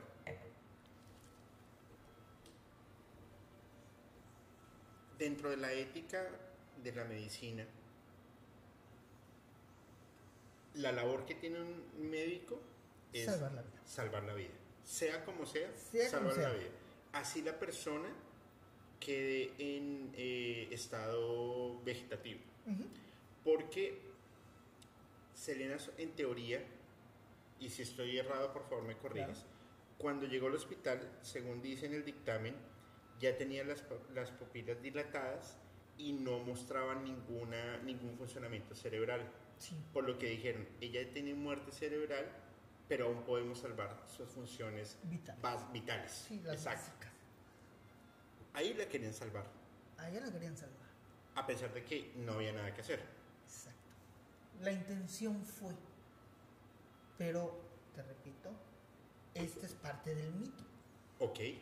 Parte del mito que se dice que por la religión no se le hizo la transfusión y no se pudo llegar a saber si se podría salvar con secuelas o no. Porque recordemos que muchas veces de este tipo de casos es, te logras, logro rescatar tus signos vitales, lo vital tuyo, para poder ver qué puedes progresar. Normalmente así funciona. Fallece, la, se la desviven, pero ahí va el otro mito.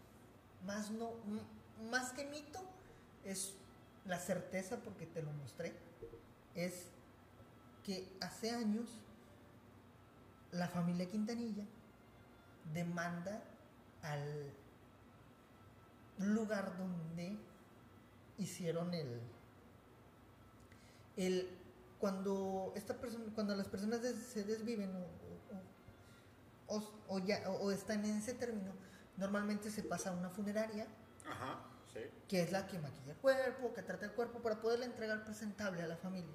Bueno, la familia Quintanilla denuncia a esta y toda la gente que. Perdón, ¿qué onda? No, no, no, está bien, está bien. Bueno, ¿qué pedo? Retomamos el caso de Selena y vemos qué onda. Revisan la, revisan la denuncia y pues resulta que por contenido indebido que te mandé, que fueron fotos de Selena en Sí, sí, prácticas sí. no muy bon- no, no muy agradables con el cuerpo. Fotos y videos. Bueno, El video no te lo, no lo pude conseguir porque era prácticamente es imposible. Pero ahí va. El, la página oficial de Selena, que fue lo que te mandé, lanzó el comunicado. No vamos a volver a tocar el tema. La familia directamente, y lanzan el comunicado directamente. La familia Quintanilla realizó esta denuncia al, al ¿cómo se llama? Al, a, a esta funeraria de Corpus funeraria. Christi por tener contenido de Selena Quintanilla sin ropa, ya van, a ver, ya van a ver las evidencias. van a ver las evidencias y que sostuvieron actos ¿Sexuales? sexuales con el cuerpo. ¿Cómo se enteraron? Ahí va el dato. ¿Cómo se enteraron? Porque uno, una persona del personal de la funeraria, en estado de ebriedad, mostró el video en un bar de Corpus Christi a un No. grupo de fanáticos de Selena. Y al ver ellos el video, contactan redes, todo. Y esto es, te repito, tú, tú viste las pruebas de primera mano, No. que no es broma. ¿Selena en qué año falleció? Uy, no tengo el dato exacto. Bueno, ahí me Pero, pero falleció en ese tiempo y esta denuncia fue en el 2020 más por ahí, 2019, 2018. 2020 es cuando te mandé la publicación del 2020. No puedo creer, o sea, que esto, esto que te cuento de este, este tipo de actos, es un mito de las funerarias, pero que ha sido muy frecuente en, en todo lado. Todos lados y ha sido sonado. De hecho, en Brasil sucedió con el anestesiólogo. Un anestesiólogo famosísimo, bueno, no famoso, que el video se ha hecho famosísimo en las redes sociales, porque están en una labor de parto. El anestesiólogo está revisando el cuerpo con el de fuera en la boca de la persona, del paciente anestesiado, haciendo un acto. Grabado por una cámara porque ya se tenía el reporte. Sus compañeros atendiendo el, eh, eh, la labor y él haciendo ese acto. Te paso el video para que lo puedan ver. Imagínate, ¿qué nos espera de un lugar como eso? Con todo respeto a los médicos forenses y todo este, este, No, este rollo, es un, es un mito que se, les, que se les creó a raíz de esto. ¿eh? Yo, yo les quiero pedir un favor.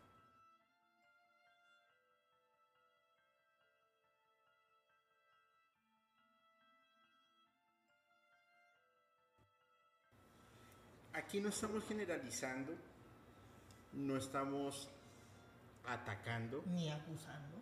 ni estigmatizando, acusando, nada. Estás dejando tu posición, estás Así dejando es. mi posición sobre mitos, leyendas, temas urbanos que se han generado en torno a temas tan famosos Y controversial. y controversiales. Así es. Queremos aclarar eso. Porque tampoco se puede desconocer que hay personas con ciertas aberraciones que hacen ese tipo de cosas. Ejerciendo profesiones que Ejerciendo llevan a eso, profesiones. ¿eh? Pero, o sea, si yo me había impactado con las fotos, yo no me imagino ellos mostrando un video sosteniendo relaciones ya con el cuerpo de, de, de, de, Selena. A raíz de eso, de, ese, ese video, bueno, esa, esa persona que mostró eso en Corpus Christi, en Corpus Christi, o sea, en el En, ningún, en- ningún otro lugar. exactamente, en, en este lugar eh, fue que se llevó a cabo ese litigio, legal, obviamente legal. Pues, te repito, esto lo encontré en un foro donde yo dije, nada, no creo.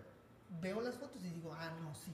Cosa que No, es que, cuando, es que cuando, cuando, cuando Fepo me dijo, él me lo dijo así, Sí. tal cual. Te voy a enviar unas fotos de Selena. O te van a enviar, porque a mí me, Ah, sí, me te van- dijo, te van a te van a enviar. Te van a enviar unas fotos de Selena y tú, me, tú, tú dirás qué quieres hacer. Exacto. Cuando yo vi las fotos, yo dije,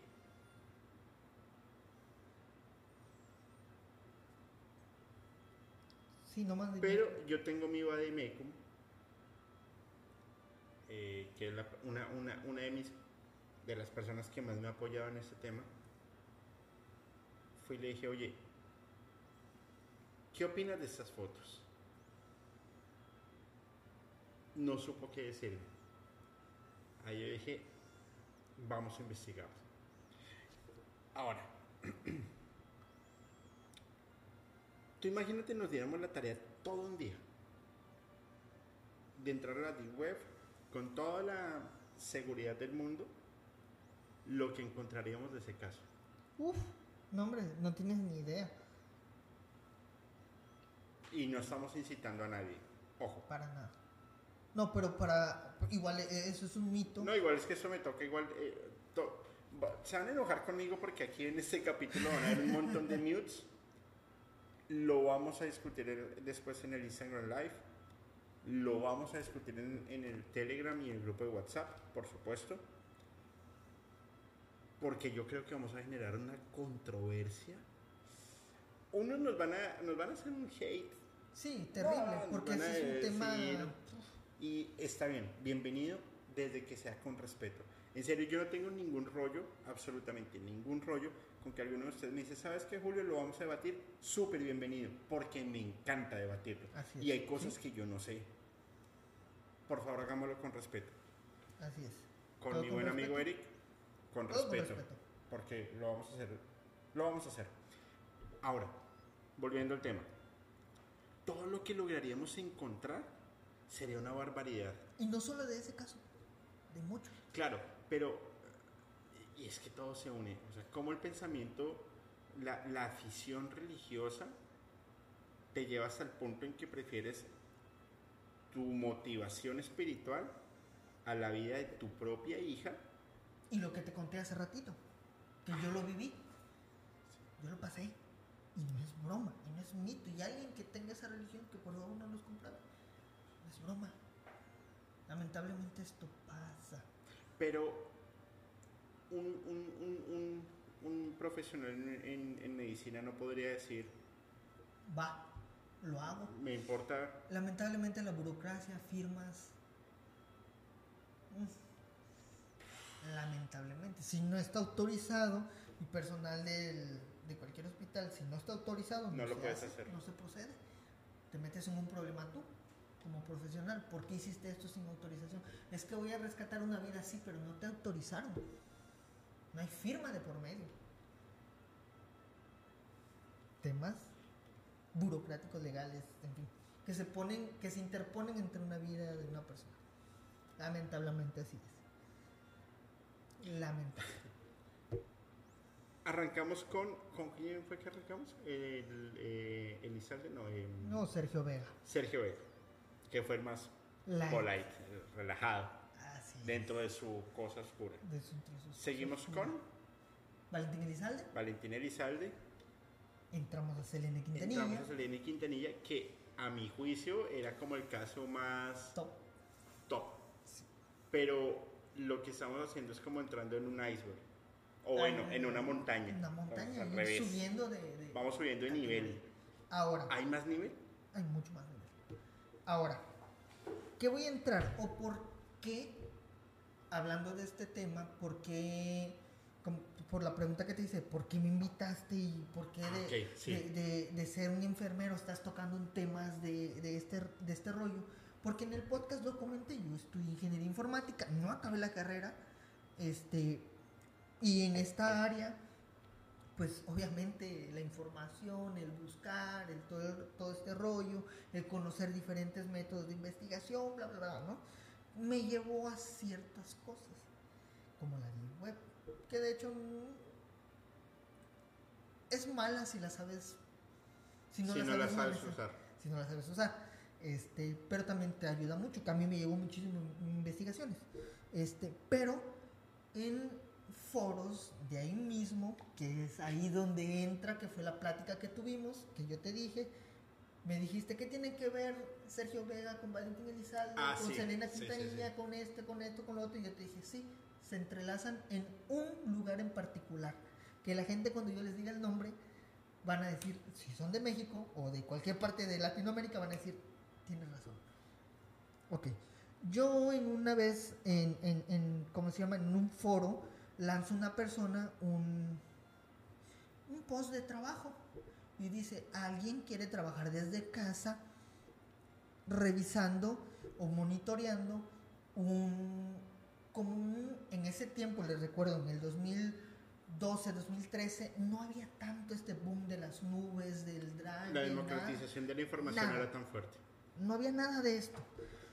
Él comenta, ¿quién quiere trabajar desde casa con un sueldo de mil pesos? Se puede decir, mil pesos semanales. No era mucho, pero tampoco era poco en ese tiempo. 200 dólares al mes. Exactamente. A la semana, ¿qué va? No, mil dólares a la semana son 50 dólares.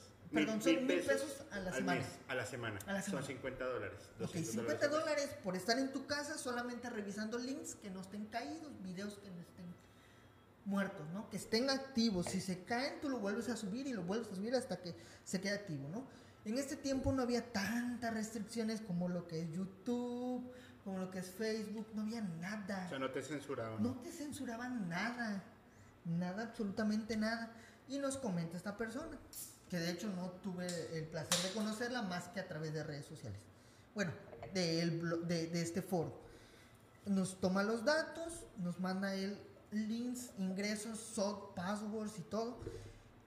Y pues es una nube, como un, como un Google Drive, se puede decir, Sí. como un Drive, donde se encuentran enlaces, donde se encuentran videos, de todo tipo. Y dije, bueno, está bien, ¿no? Pues por mil pesos a la semana por estar en tu casa nomás revisando estos links, está bien. Pero resulta que empieza a llegar contenido a la semana de un lugar súper, súper, súper, súper fuerte en México. Derivado a esta cultura que de la que estamos hablando hoy. Del lugar que te llamo, que te hablo, se llama el blog del narco. Ok, lo he escuchado. Ok. Empiezan a llegar contenido de este blog. Contenido que, que, que, uf, que de verdad es impresionante. Que yo en ese momento. Y que de verdad, de verdad. Los que nunca tuvieron esa oportunidad de entrar a ese blog, ni por pura curiosidad, de verdad, encontrarían lo más, lo más aberrante que hay en esta narcoguerra. Porque este blog surgió de eso. Te contaría, te contaré la, la historia rapidísima de este blog. Exacto, ¿cómo nació? Ok, este blog nació por una periodista llamada Lucy, conocida como Lucy nada más. Ok, Ella, que de hecho hasta- hasta- hace poquito, ella volvió a salir a la luz porque ella trabajaba con un técnico. Este técnico un día le hace una llamada y le dice, corre, nada más. Ella, al recibir esta llamada, entiende el mensaje. Ella sale del país hacia un lugar, supuestamente dicen que está en España, no se sabe, porque la están buscando estos carteles. Este técnico no vuelve a aparecer, nunca más después de esta llamada, no volvió a aparecer. se presume que se desvi- lo desvivieron. Bueno, ¿qué pasa? Esta periodista lo que realiza es un blog de contenido del narcotráfico, con evidencias que a ella le mandan y que ella solamente toma la molestia de postearlas, postearlas, postearlas. Ella no tiene, y lo ha declarado muchísimas veces, ella nunca ha tenido un nexo con ningún, ninguna organización criminal. Ellas le mandan al correo y ella lo resube, lo resube, lo resube. Como un trabajo periodístico. Como un Es que es eso, eso era. Esto es alrededor del 2010, que de hecho mucha gente empezó a conocer el blog en el 2010 como el blog del narco, pero mucho antes ya tenía otro nombre, Sí. que fue cuando yo lo conocí. Igual que yo. Yo lo conocí por ahí del 2007, 2008, como otro nombre. Yo, mm, mi- mis mejores amigos de la infancia, eh, que ya con ninguno de ellos dos me hablo, un saludo a Carlos y Tadashi, pero lo- alguna vez lo vimos y, y más como por el amarillismo cuando, cuando pues éramos chicos y todo el asunto, pero se ven cosas medio bizarras. Medio bizarras, no, era lo más inhumano que puedes encontrar. Bueno, en este, en este, en, en, en México. Claro. Ahora, ¿qué pasa con este blog? Que lo agarran de muro de Facebook. Es, era un muro de Facebook de, El de Facebook, carteles. el- el Facebook del cartel. El Facebook de los carteles, porque Ah. no eran solo uno, eran todos. ok. Y se mandaban mensajes y mensajes de que una narcomanta y de que yo te digo a ti y el otro le responde en el siguiente artículo y así. Eso era el blog del narco. Era una información porque aparecían casos que no aparecían en los medios normales, en la tele, aparecían y con información 100% real porque era la información del güey que fue a dar el tiroteo. Él le mandaba un correo a este blog y le decía, yo hice esto. Y aquí te mando las fotos. Así, así de cañón. Será como demostrar su poder y decirle a todo el mundo, yo hice esto. Y aparecía en el blog. Por Horrible, Dios. Terrible. ¿Qué pasa? ¿Qué, ¿En qué entro en esta parte?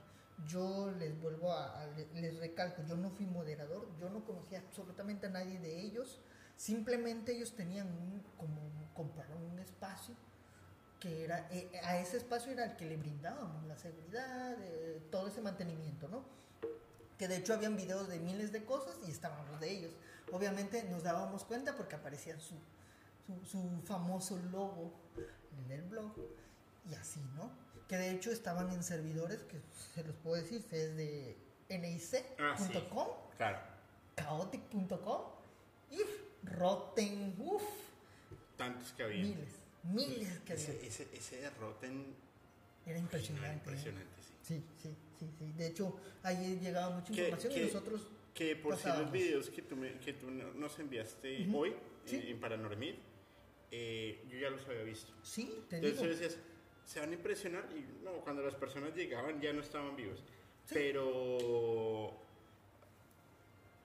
Pero son videos que no claro, hoy lo estamos viendo eh, en unos videos del, del 11 de septiembre, Exacto. 20 años después, 21 años después. Sí, que de hecho hace poquito, o sea, hace el 11 lo volvieron a publicar. Claro. Pero cuando yo los vi en ese momento, Fueron bajados. de- claro, Ahí es donde te preguntas cómo es que los obtuve. ok. De, de estos servidores, de, de estos almacenamientos, que todavía se conservan. y En que algún lado En algún lado están en internet. Si que en más el- bien en la Deep Web, pero Si en está. algún momento suben la red, sigue ahí. sigue ahí. Es imposible Porque de borrar. tú nos contabas ahorita que te borraron, tu, te hicieron de- bajar tu cuenta. Sí, Tu cuenta debe ser en algún lado. sí. Y Mi información. tu información. No, y bueno, Y sí, mi cuenta y mi información. todo, todo. todo. Está en algún lado de la web. En una granja. En una granja, De exacto, o en una nube, o en donde quieras. sí, Pero está. así es. Como en este blog que tú mencionas, llena de cosas súper fuertes. Por eso te decía, si nos sentamos un día a buscar todo lo que podamos encontrar de Selena, lo que nos vamos a encontrar son cosas macabras. Horribles, tal Porque vez. estamos hablando de mitos. Mitos. Ok. Bueno, pues así surgió este blog. con esta Lucy, con este su técnico, que ellos tienen que salir del país y bla bla bla. Te repito, yo no le di, no le dimos servicio a la página, no fue nada que tenga que ver con ellos directamente, solamente su alojamiento y nada más. De hecho, estuve trabajando por ahí de, alrededor de 8 o 9 meses, si no es que, sin, sin mal no recuerdo, casi el año, este, pero pues intermitentemente, ¿no? Eh, en fin. Em, y ahí encontramos toda esta información que les he, eh, les he compartido. Pero ¿qué tiene que ver este blog con la música? Pues sencillo. Ahí se compartieron las amenazas a los artistas. Ahí se compartieron los videos de sus... De, de, de por ejemplo, el video de Valentín Elizalde, el famoso video, si nunca lo has visto, del famoso video de La Morgue, donde está su cuerpo como un literal, así lo tienen puesto. Así lo subieron alguna vez como el leopardo de, de Valentín Elizalde. ¿En la Web? No, en el blog. ¿En el blog? En el blog, en el blog estaba el video, lo alojaron. ¿En el, ¿Y está el cuerpo de él? Sí, en el amor, con sus botas, su sombrero, el cuerpo de él. Ahí es donde entra Bueno, yo, de que, me, de que, me, impresionó si vi la... Bueno, ustedes van a ver las evidencias. Exacto. Que fue por, cuando me dicen, oye, tenemos ese tema, Selena. Y te muestro el, te muestro el video, sin problemas te lo paso. Que de hecho mucha gente se ha de acordar aquí en México en la infancia que era muy, muy visto este video porque te lo compartían por infrarrojo, estabas pegadito con otra persona con tu celular aquí. Uy, eso, es súper clásico, súper vintage. Era como la famosísima desvivimiento del emo, ¿alguna vez te tocó? Sí, sí, sí. Es así de popular fue ese video. Pero ese video salió en ese blog. En ese blog se lanzaban las amenazas a los artistas. Y no te miento. O sea, era como, como una guerra virtual. Literal. Era una guerra, te apareció una narcomanta, que aquí las narcomantas no solamente es la mantita, sino que la manta enrollada en un... ¿Qué, ¿Qué es una narcomanta, perdón? una narcomanta es una manta, literal, escrita por los presuntos bueno, los delincuentes, estos, los narcotraficantes, mandando un mensaje hacia otro rival o, alguna amenaza o algún... Ya, ya, ya, ya. Eso es una narcomanta. Pero normalmente las narcomantas no van solamente puestas así como tal, sino que van con partes de personas. van enrolladas, van encintadas, puestas. En, en el USB que te pasé vas a encontrar una evidencia donde una persona antes del blog del narco, de Lucy, que era eh, el, eh, no recuerdo bien su nombre, pero era de Tamaulipas, de no de Reynosa. Oye, quiero conocer a tu novia. Yo también, no, hombre, yo, no, es historias. No, no, no, tanto, porque pues lo que ellos tratan es de no caer en claro. eso.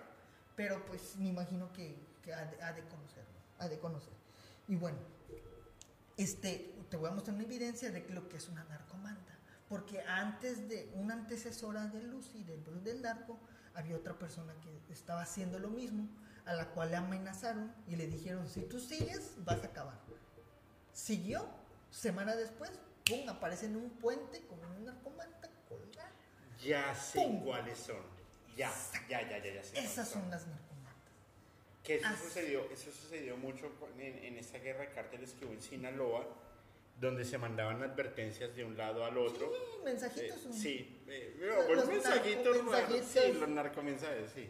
Ahora, ahí es donde entra este blog, que, en el cual me tocó llegar a ver los videos antes de que se subieran, de ver el, estar así de que la foto de, de Sergio Vega y decir, no manches, te las traigo en el disco, en, en evidencia, que lo vas a ver, ahí está las fotos del, del carro, del Cadillac rojo, y lo vas a ver todavía con el cuerpo ahí.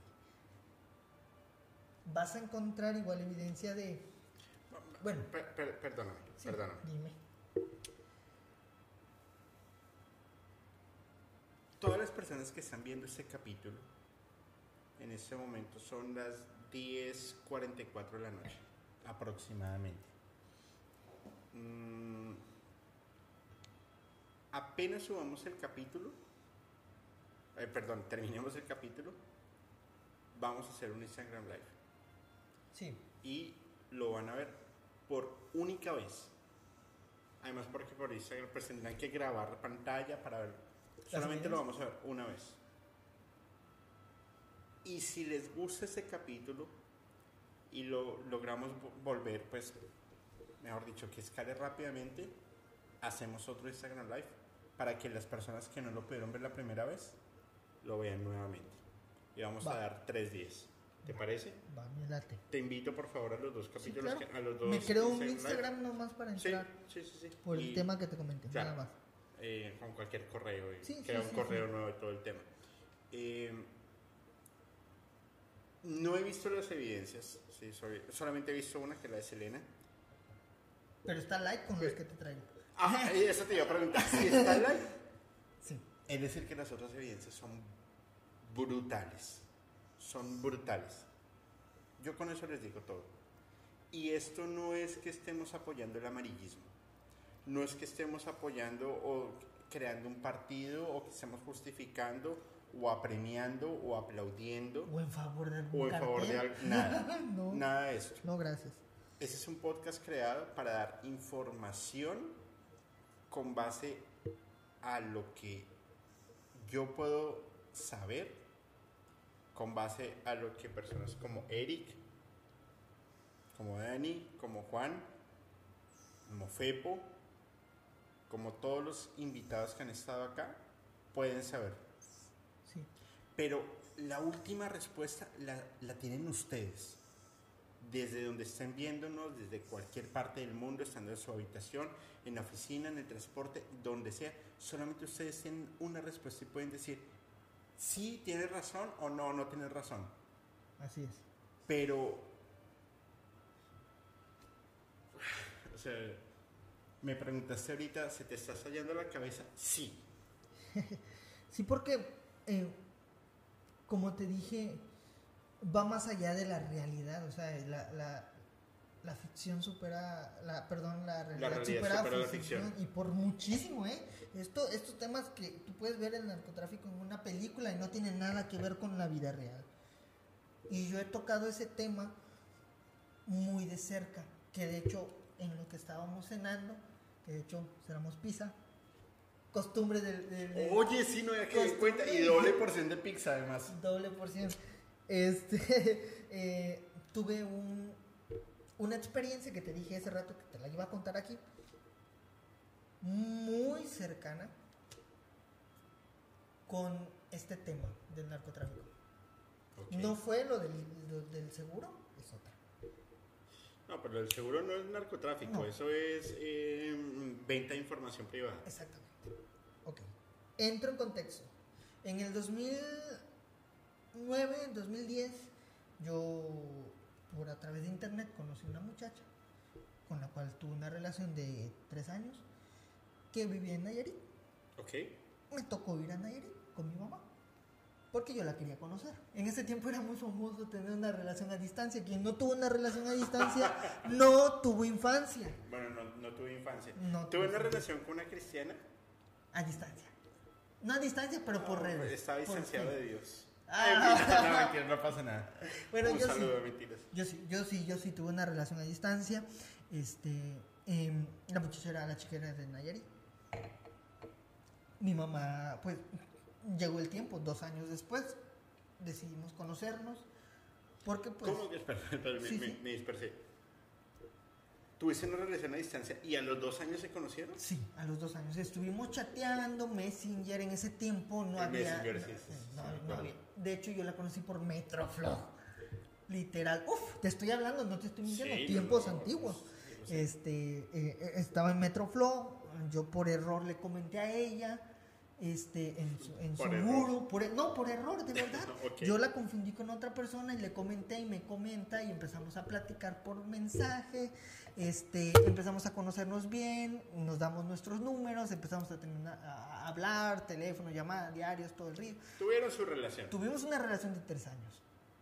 A los dos años, o sea, duró nuestra relación tres años, pero a los dos años nos decidimos conocer. Viajó con mi mamá a Nayarit. Te estoy hablando del 2011, 2012. Ok. Si, si buscas información de ese, de ese año, vas a darte cuenta que Nayarit, Sinaloa, todos esos estados estaban con una violencia impresionante. Que era inclusive cuando llegó hasta Los Cabos. Es todo esa Sí, parte, sí, sí, Monterrey. Tijuana, todo, Estaba todo, golpeado. estaba horrible, terrible. Y de hecho mi mamá me lo dijo, hijo, y si vamos y nos secuestran, porque no sabemos si es real, o sea, íbamos con ese miedo.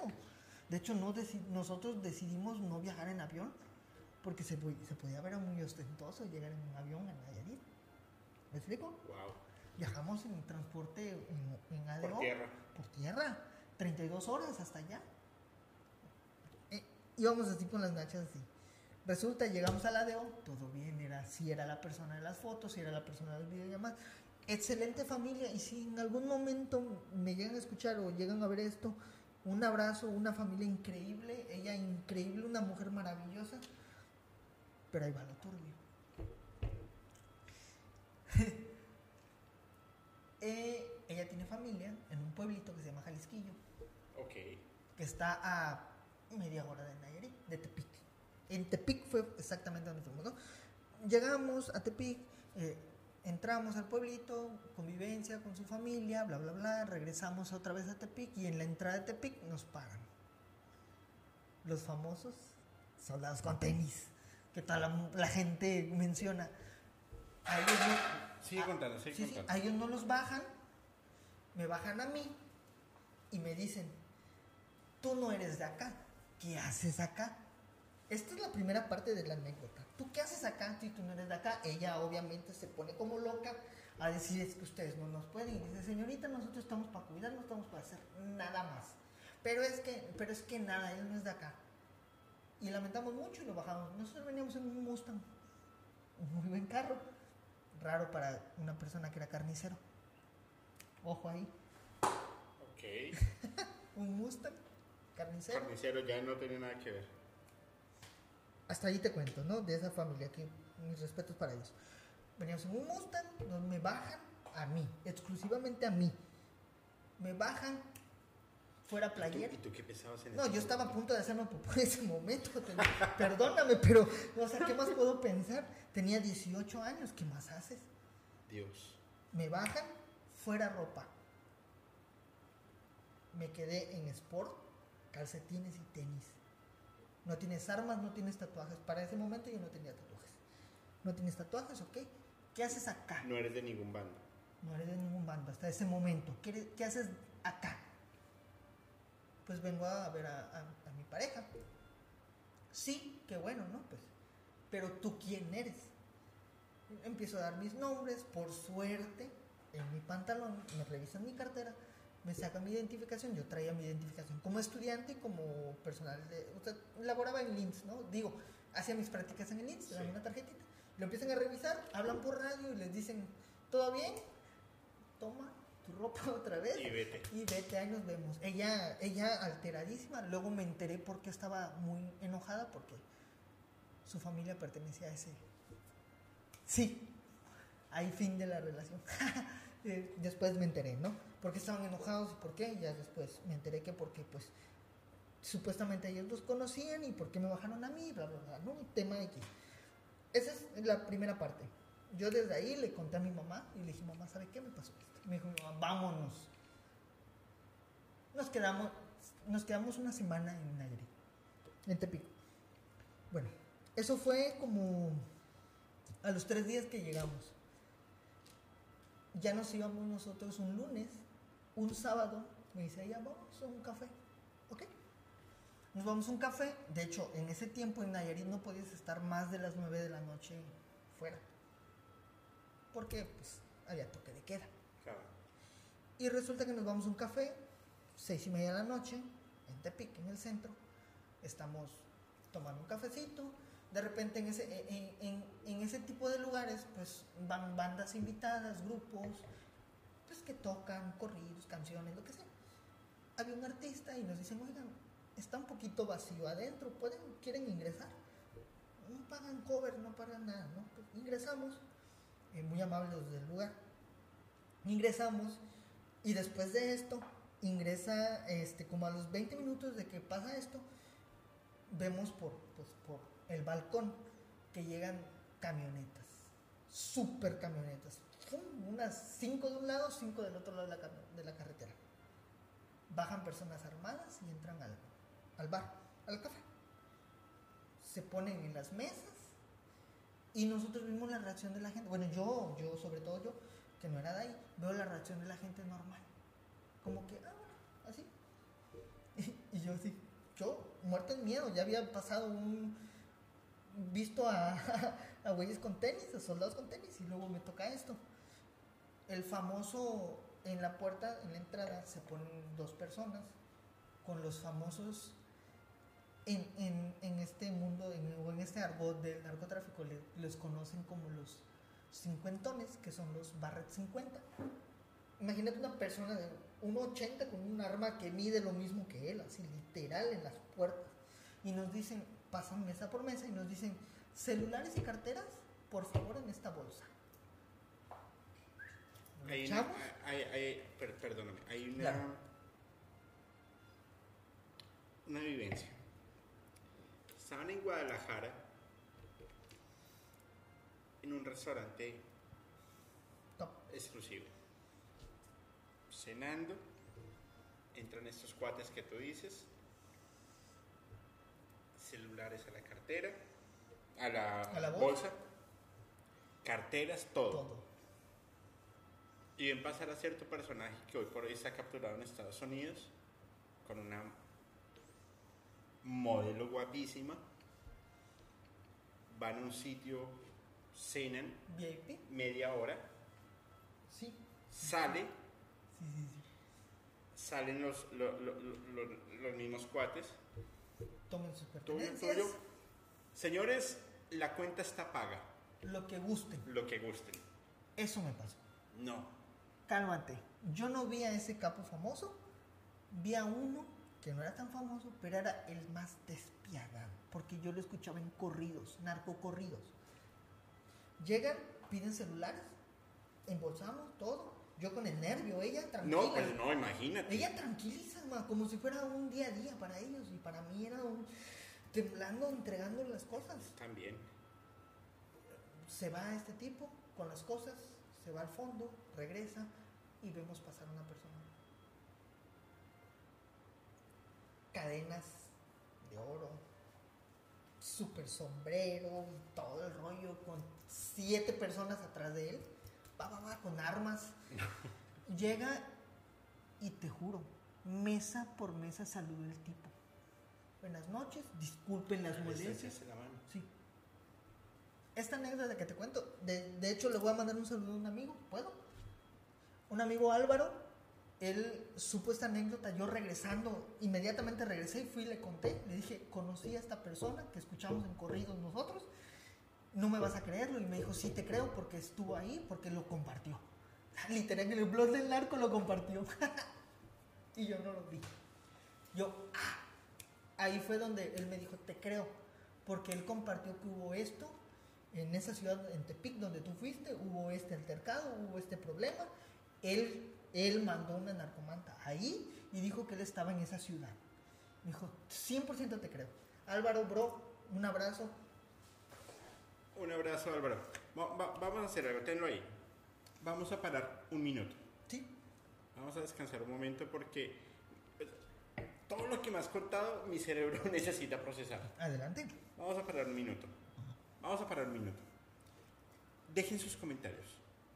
Déjenos todos ahí. Porque en octubre, si es que aquella compañía que empieza por T y termina en Mix me quiere colocar internet, vamos a hacer un live que va a estar buenísimo.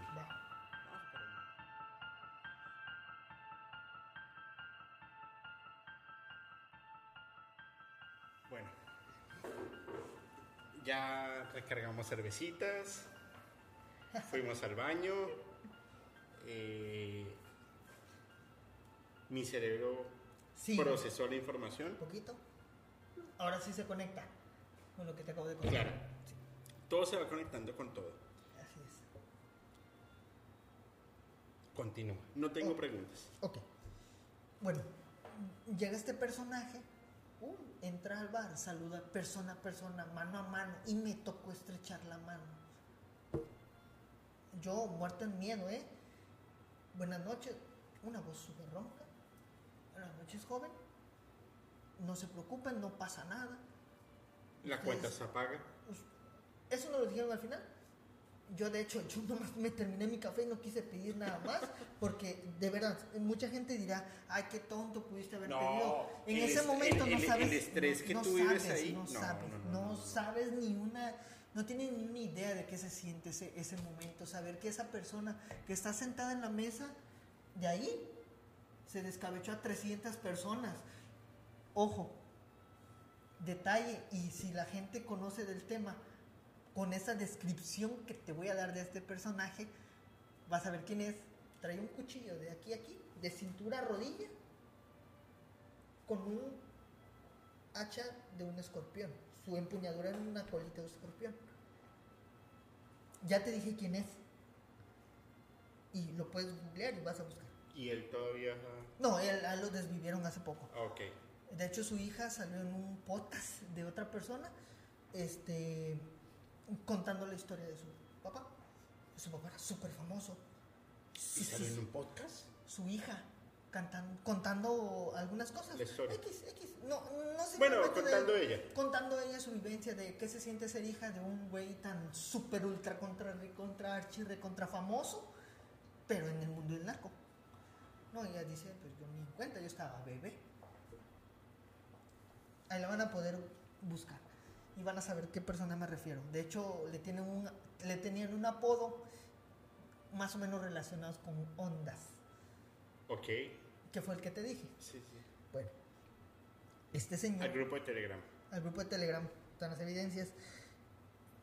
Yo súper trepadísimo en el miedo, termina, yo me termino mi café y me quedo esperando. Se va este tipo, nos dicen eso. Pueden pedir lo que quieran, la cuenta ya está pagada, ya saben los señores del ¿A dónde restaurante. tiene que enviar la factura? No, me dice esta muchacha, son las 8, vámonos mismo, adiós. Y nos vamos, ¿qué, qué vas a esperar? Oye, pero tenías una relación a distancia muy sana.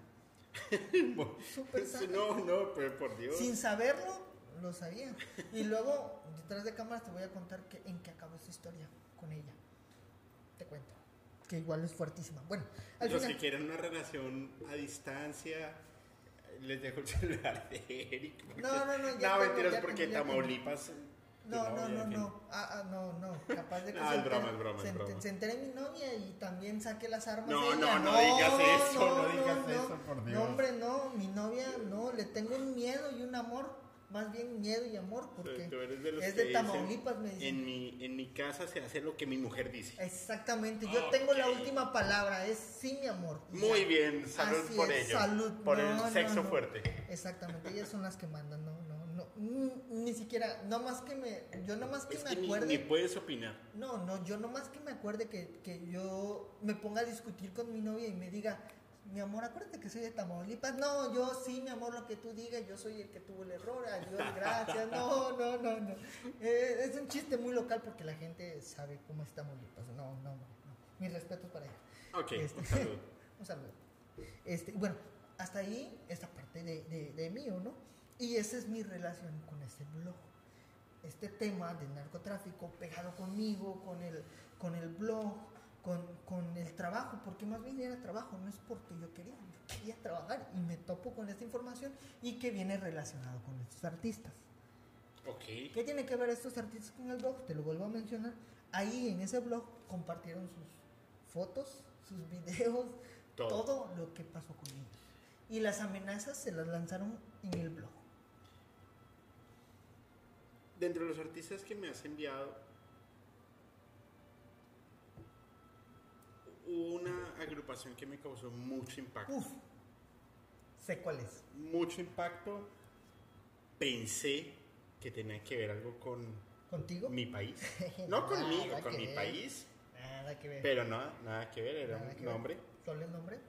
Combo, Combo Colombia. Combo Colombia con doble Con- K. con Combo doble K. con K y Colombia con K. Tú ya nos vas a contar la historia. ¿Poco?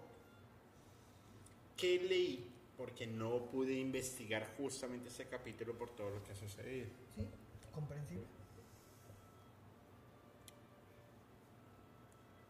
De 16 que conformaban el, el grupo, 15 a dormir, desvividos. Lechita Uno. y a dormir. Uno herido, Que fue el que contó la historia. el que contó la historia. Exacto. Como 10 secuestrados, también a dormir. A la meme. ¿Por qué? ¿Por qué? Esa es mi pregunta. Ok. ¿Por qué? Y cuéntame, cuéntame un poco, porque, oh, perdón, cuéntanos un poco qué era el combo. ¿Qué era el combo Colombia? Porque no lo sé. El Combo Colombia es un grupo, una agrupación, como el nombre le dice, un combo, donde venían artistas de algo más o menos relacionado con... ¿Por qué lo relacionan con Colombia? Por la música, la cumbia Colombia, que era cumbia rebajada.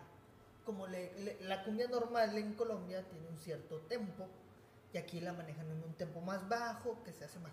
Pero estos, es- este grupo también le gustaba mucho el, el tocar temas en sus canciones controversiales con ciertos grupos delictivos.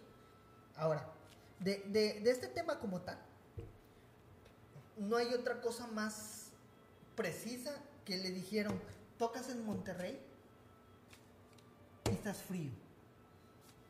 Este grupo lo ignora. O sea, se los advirtieron de frente Se los dijeron, tocas en Monterrey y no sales. y estás frío. Ellos, como cualquier grupo, pongo seguridad, no pasa nada. Tocaron, efectivamente no pasó nada. Semanas después, los contratan y les dicen, oye, vas a tocar en un rancho, en una casa, en cualquier lugar. No se sabe exactamente cómo fue, pero les dicen, los contrata una persona y les dice, tú vas a venir a tocar acá. ¿Jalan o no jalan? Sí, jalamos porque les ofrecieron la lana. Está bueno, jalan. No, pues resulta que era que fueron a tocar con el güey que los mandó a amenazar. Y cuando llegan dicen, hola, le dicen, yo te mandé a amenazar y ustedes no van a regresar. Fin de la historia. De los 15, 14 no fueron, no regresaron, uno fue el que regresó. Que se logró escapar. Eso es todo lo que tiene que ver con Combo Colombia. Así, de sencillo, desaparecieron a un grupo por no Ok, entonces.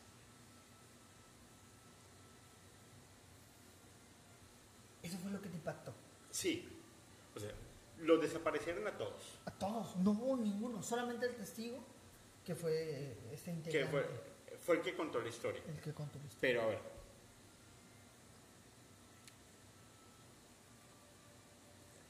¿Por qué es tan controversial?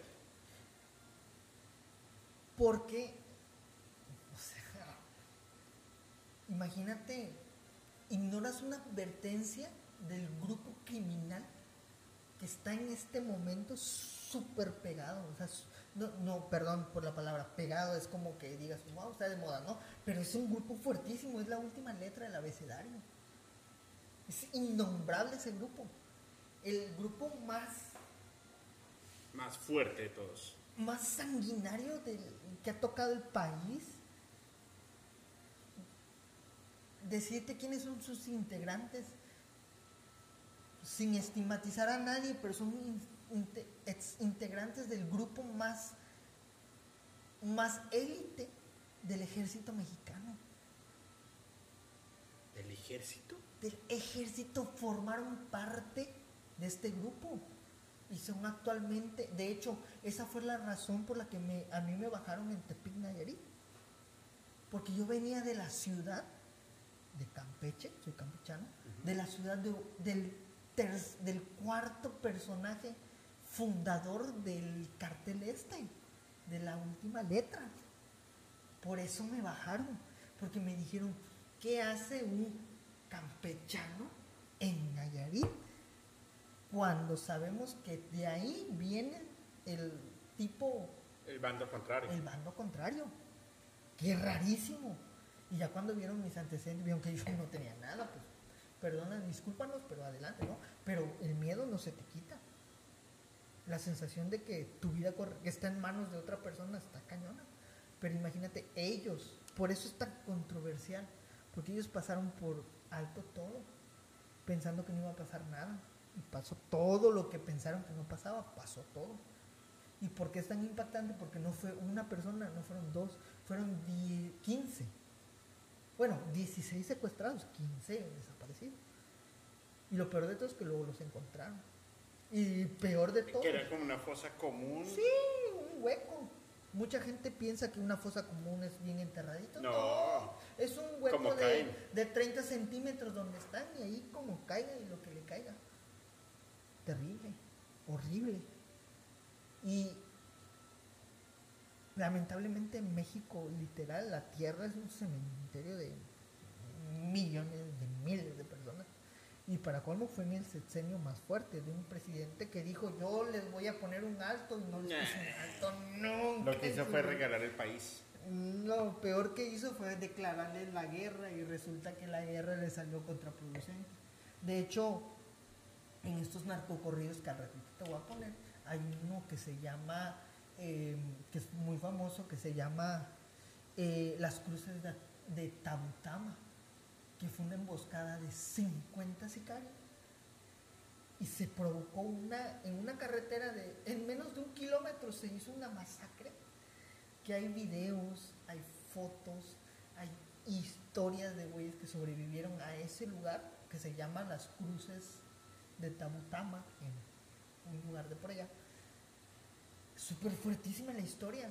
O sea, hubo, con decirte que hicieron una canción que se llama Un millón de balas. Imagínate, la cantidad impresionante que encontraron de casquillos. Imagínate. Pero Su- es que. En serio, no, no, no, no me cabe en la cabeza. Ah, Bueno, a- a- el ruido que se escucha de fondo es que se activó una motobomba. No sabemos de dónde, pero se activó. Rarísimo. Eh, raro. Realmente en este capítulo nos han sucedido cosas bien raras. Uy, tres. Blooper. Blooper. Blooper 5. Cinco, Pero no, no, nos han sucedido cosas bien raras, ruidos, cosas. Y estoy seguro que cuando edite el, el audio voy a escucharme unas cosas ahí No que me voy a digas. decir, no manches. Nomás voy a- no, no, no, ojalá y no escuches un vete ya de Valentín. Elizalde, no. Gracias, No, no, no, gracias, gracias. Ah, no, no, no, Me pagarán los pagarés que te. Ah, No, hombre, me Pero- mandas un mensaje, Eric, ya no vuelvas a regresar. No, no vengas acá. No, ah, no, no pasa nada. No, pasa Pero nada. imagínate, le advierten a, un- a una agrupación: no vengas, no vengas, no vengas, y vienes, Fui, te lo estás buscando. te lo buscaste. Porque ellos no se ponen con habladurías, No. ellos no se ponen con bromas, ni a, a ver si me haces caso. No, No, no, no, ellos o sí Pues no. o, es, o es no. Y mayormente eso es lo que ellos digan, no, no, No te piden opinión. no exactamente no. Entonces, pero es que desaparecieron a toda la agrupación, Toda. toda. Qué fuerte. Esa, esa me causó como mucho impacto, pero porque Porque fueron bastantes Todos. víctimas. O sea, Todos. fueron ba- bastantes, bastantes. y Ahora, ahora, una que vamos a pasar así rapidísimo, no te voy a entrar en detalles, pero te voy a mandar la evidencia, se llama La Quinta Banda. Ellos les dijeron también lo mismo, No no, te presentes, no vengas, no cantes en este lugar, porque si vienes, ten por seguro que no vas a regresar. ¿Qué hicieron? Fuera. fueron, cantaron. ¿Qué pasó? A ellos ni siquiera los esperaron de que salgan, no. En la presentación hay videos en vivo donde llegaron los güeyes y ¡pum! A los 15. Heridos 12, heridos, perdón, heridos 13, 12 de la banda, o sea, todos casi. La última persona era una persona embarazada que resultó herida de un brazo. Y los demás, desvividos en vivo video subido al blog del narco. Que esto es lo que tiene relación a lo que yo te comenté. Por eso yo te, por eso cuando te comentó Fepo, fue que yo te dije, yo tengo relación con ese tipo de cosas, porque yo vi el material. ¿Me explico? Yo vi y, y está allá. Bueno, pero, a ver. Yo tengo una pregunta que siempre me he hecho, me he hecho, perdón. No sé si tenga que ver con el narco, Ajá. No sé si tenga que ver con alguna cosa extraña, no lo sé. Pregunta. ¿Lo de Jenny Rivera fue un accidente? No. Ni, ni siquiera a la gente que dice no, sí, no. No fue un No, accidente. no, no, no, no. Yo que conozco se accidentó en una avioneta. Sí, todo el mundo conoce que se accidentó en una avioneta y mucha gente dice que sí, los medios van a decir que sí, obviamente. Pero tiempo después capturaron a un narcotraficante conocido como la Barbie que dijo no. A ella le dijeron no vayas a Monterrey porque la plaza está caliente y si tú vas porque eres del otro bando si tú vas, vas a calentar eso, porque es un, es un, ¿cómo se le llama? Es un- una provocación hacia el bando rival que tiene actualmente la plaza. Es una provocación que un integrante, no integrante, sino que alguien que le ha interpretado música al otro, a su bando contrario, vaya a ese lugar. Es una falta de respeto para ellos. Claro. Si tú vas, si tú vas a este lugar, ellos lo van a tomar como una amenaza. Y al ser una amenaza, ellos van a tomar que tú no estás obedeciendo una orden. Y la orden va a ser bajarte. Y bajarte es desvivirte. Tema controversial. Sale tiempo después el nombre de un dueño de una disquera que te dije el nombre, que se llama Tal Records. El nombre es Ángel Tal. Resulta que él fue el que amenazó a esta cantante. Uf, y ahí viene lo, viene lo fuerte. La amenazan, va a Monterrey, cae su avioneta. ¿De quién crees que era la avioneta? ¿O de quién crees que era la empresa? De esa empresa. de ese, de ese, de ese manager, de ese representante de esa empresa, del tal Ángel. ¡pip! Ajá. Dime tu coincidencia o coincidencia No. O, o casualidades y que este tipo sea del cartel el que le dijeron No, que la- no vayas. la- la- las casualidades no No existen. existen, señores. O sea, la gente seguimos tragando las historias que nos cuentan. Y de verdad, sí. Y que fue lo. Y la gente lo puede buscar. Hace poco tuvo un problema la hija de Jenny Rivera con esta persona. Esta persona le faltó el respeto en una entrega de premios. Y lo pueden buscar. Chiquis con versus Ángel. Y lo van a Y encontrar. ahí está. Y ahí está. A esta persona, a esta empresa de del de música de corridos y todo este rollo, le hicieron un cateo en Estados Unidos masivo, encontraron armas, drogas, todo. Dentro de la disquera. Dentro de la disquera. Que esta disquera o esta de este estudio salían los narcocorridos. Dime tú que no que tiene que hacer armas, sustancias ilícitas, dólares En una disquera. en una disquera. Es pum de volarte la cabeza. Y esta información, esta sí la pueden buscar en Google, sí está. Porque porque Estados Unidos no se tiene pedos con- problemas con este. Esta información sí tiene que ver con México o con cualquier parte de- que no sea Estados Unidos. ¿Me explico? Pero, no, pues sí, te explicas Sí. totalmente. Sí. Pero, bueno, era una pregunta que, que me había hecho hace rato. Además, porque fue un hito.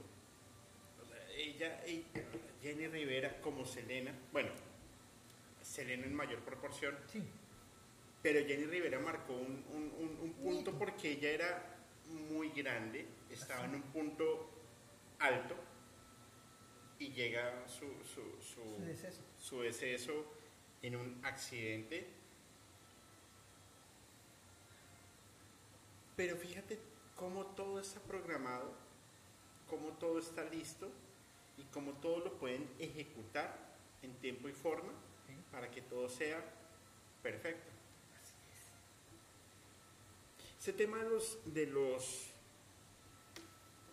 del narco y, y algo que no se puede ocultar es muy común, Sí, infortunadamente. desafortunada. Sí, desafortunadamente. Desafortunada bueno. infortunada. Exacto. Pero, pues primero gracias porque no, no- No, de nada. o sea, a mí, a, a- a mí me has dejado sin palabras. Realmente hoy he estado como, Porque tú tienes una información. claro, Tú vienes de las redes normales. Yo te vengo a traer la información que de lo, normalmente de lo que tú- está por debajo. de lo que está por debajo, de lo que se cuenta en de boca a boca. Claro, pero, y, y por supuesto, en serio, muchas gracias. No, de nada, Pero de nada. Yo, yo voy, a, voy a abusar de la confianza. Cuenta tú, adelante. Sin, sin sonar cariñoso, abusa. Bueno, no, porque yo le soy fiel a Fepo. Me gustas. Perdón. Eso tema. Eso nadie lo va a superar. Eso pero, no, nadie no, lo va a no, no, superar. pero No, no, no, no. yo te hago una pregunta y eso es un tema que me lo han pedido N veces. No he sido el más experto, pero te quiero leer algo. Léeme lo que quieras. Y no las cartas. No, no, no, no. no. Ahí, ahí- a- a- ahí sí no tengo talento. Pero te quiero leer lo siguiente. Quiero mandar un, un fuerte saludo a Teo Random que nos han enviado unos temas. Teo Random, te mando un beso en el ombligo como me mandaste tú en un en vivo, ¿eh? Hay, hay, hay, hay, hay unos temas que me han enviado súper interesantes. Para la gente que no sepa, vamos a entrar a un tema de música urbana. Hago un spoiler. ¿Puedo hacerlo? Adelante. ¿Por qué vamos a tocar este tema? Porque yo en mis tiempos libres me dedico a hacer música urbana. Ah, sí. Hago No instrumentales de rap para mis amigos. Ok. Corte del blooper. Ese es un tema que no se encuentra, o bueno, puede que sí, pero no es del blog del narco. Aquí No. vamos a hacer un, un- un- un- una pausa. Adelante. Los más controversiales que todo el mundo ha hablado, que todo el mundo ha dicho, que me han preguntado y que hay un montón de teorías. Y vamos a iniciar. Son dos rápidos. Cancerbero. Can, el, el scan, scan, scan. Ok. En algún momento yo hablé de Cancerbero, Sí. muy resumido. Y Cancerbero, a mi juicio, no se desvivió. No. Él lo llevaron a él, lo llevaron a cabo, lo mandaron Sí. a dormir. ¿Por qué? Porque en la posición, o sea, cuando una persona decide saltar, Existe el efecto de impulso. ajá, pero si es impulso, físicamente hablando, Sí. el movimiento es parabólico, así, Exactamente.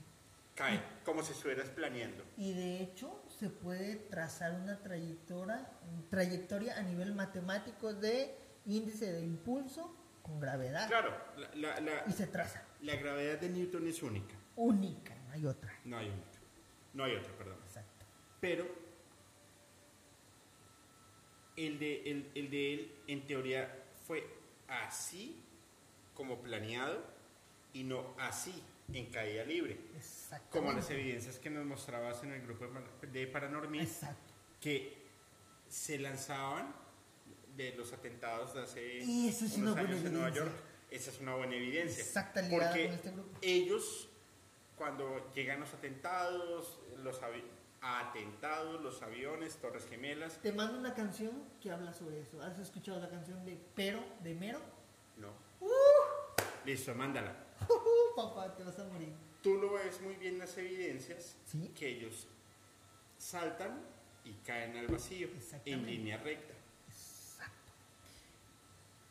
Dentro del estudio eh, de eh, forense, Forense.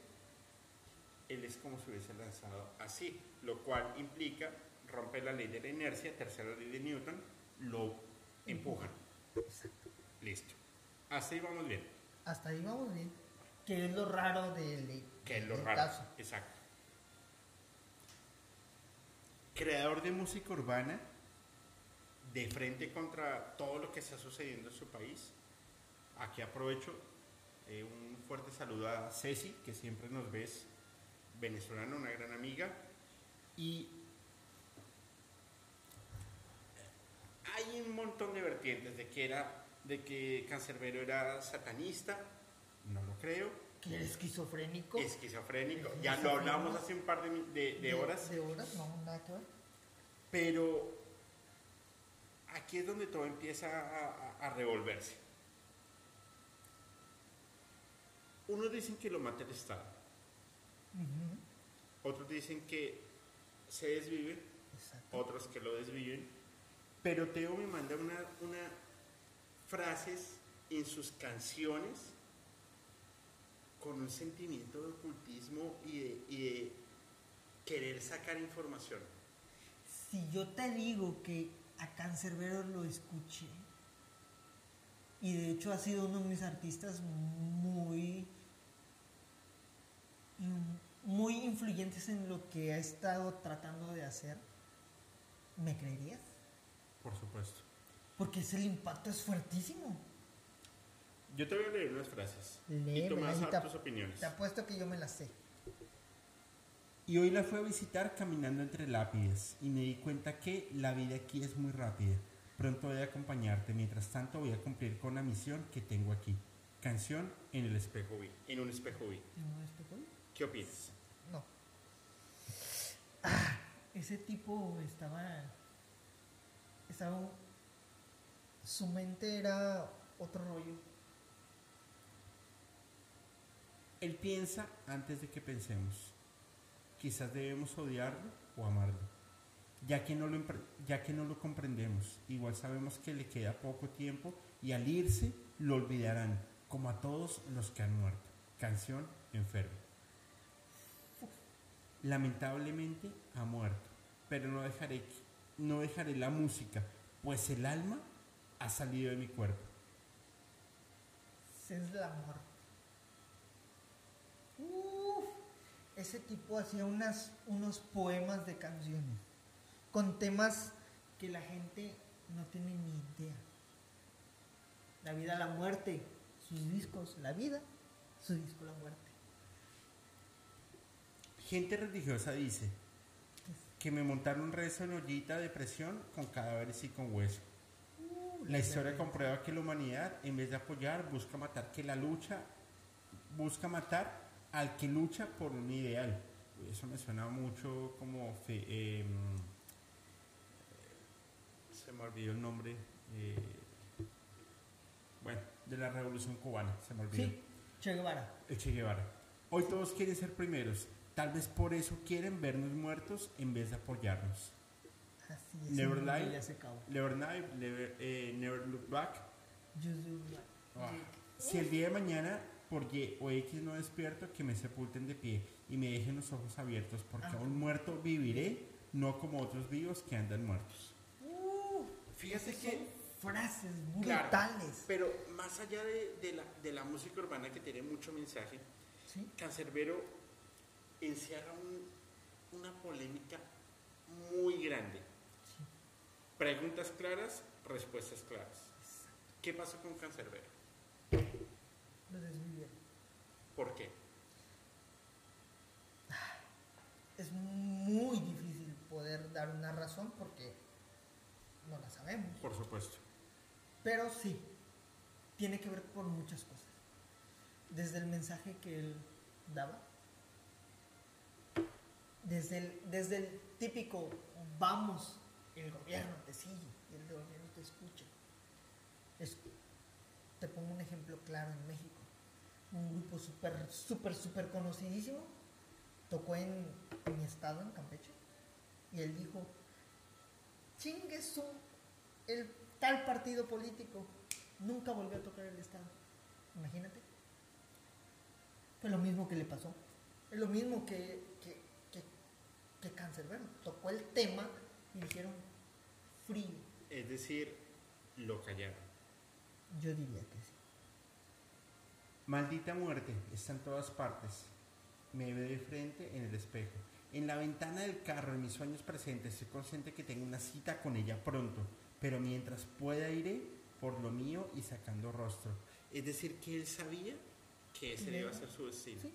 Y hay una canción, si no está aquí en los comentarios, en lo que te- nos mandó el señor Teo Random, un abrazo para él,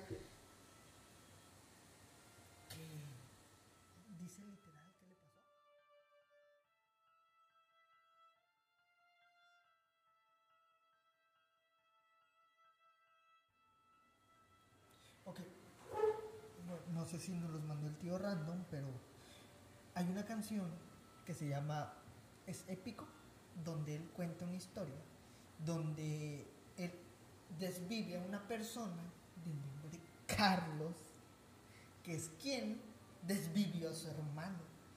Y si recuerdas, Carlos es el nombre de su manager. Así es. coincidentemente con la teoría de que él desvive a Carlos no más porque quiso. Cancerbero. Recordando Cancerbero. Ahí te la dejo. Cuéntame y yo te regreso la info porque también la estudié. No, no, no, no, mira. Todo Te lo que yo- la todo- cabeza. Claro, todo lo que yo he estudiado, uy, valió cinco. Ya. Info que no tienes idea. No, ya. Bótale. No, no, no, no, no. El- el- la teoría está en que, fácil y sencillo, Cancerbero, cumpleaños Lani, una de las hijas de Cancerbero, o no, si mal no recuerdo, una de sus hijas, o, o- o la esposa, la verdad. En fin, es- alguien cumpleaños. alguien cumpleaños, Cancerbero asiste, está Carlos, está su esposa, su pareja, y, y pues están en la noche, ella escucha el pleito, este, y sale y está Cancerbero en un estado psicótico, eh, desviviendo a Carlos y lo arroja, y luego él se arroja porque se porque tiene ese estado y ella es la única sobreviviente. Hasta ahí está la teoría que se dice en todos lados. Pero qué chistoso, cosa que no sé si también lo, lo tuviste. ¿Sabes de quién eran los condominios de donde estaban Cancerbero y la esposa de Cancerbero? ¿Del manager? ¿Ah? ¿Del manager? ¿No? ¿Del papá de la chica? las, las grabaciones nunca aparecen. ¿Por qué? No. Porque no grabaron ese día. Porque el condominio era del papá de su pareja de cancerbero. Casualmente no estaban grabando ese día porque se echaron a perder. En las investigaciones está, ojo gente, pueden buscarlo y pueden verlo. No recuerdo el nombre de la tipa. La verdad, porque es información que es volátil, no, No te interesa saber, te interesa saber qué es lo que pasó.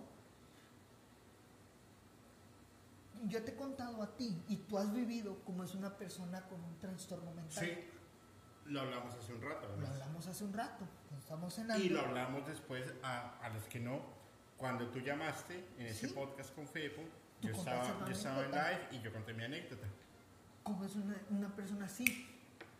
Se transforma de un momento a otro. De un momento a otro.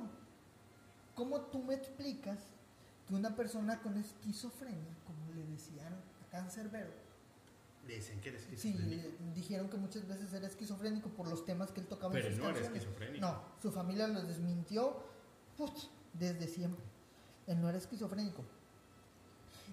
¿Cómo me explicas tú que una perso- persona esquizofrénica va a quitar los vidrios de la ventana donde se tiró y después de haberse tirado Aparece. regresó y los volvió a colocar?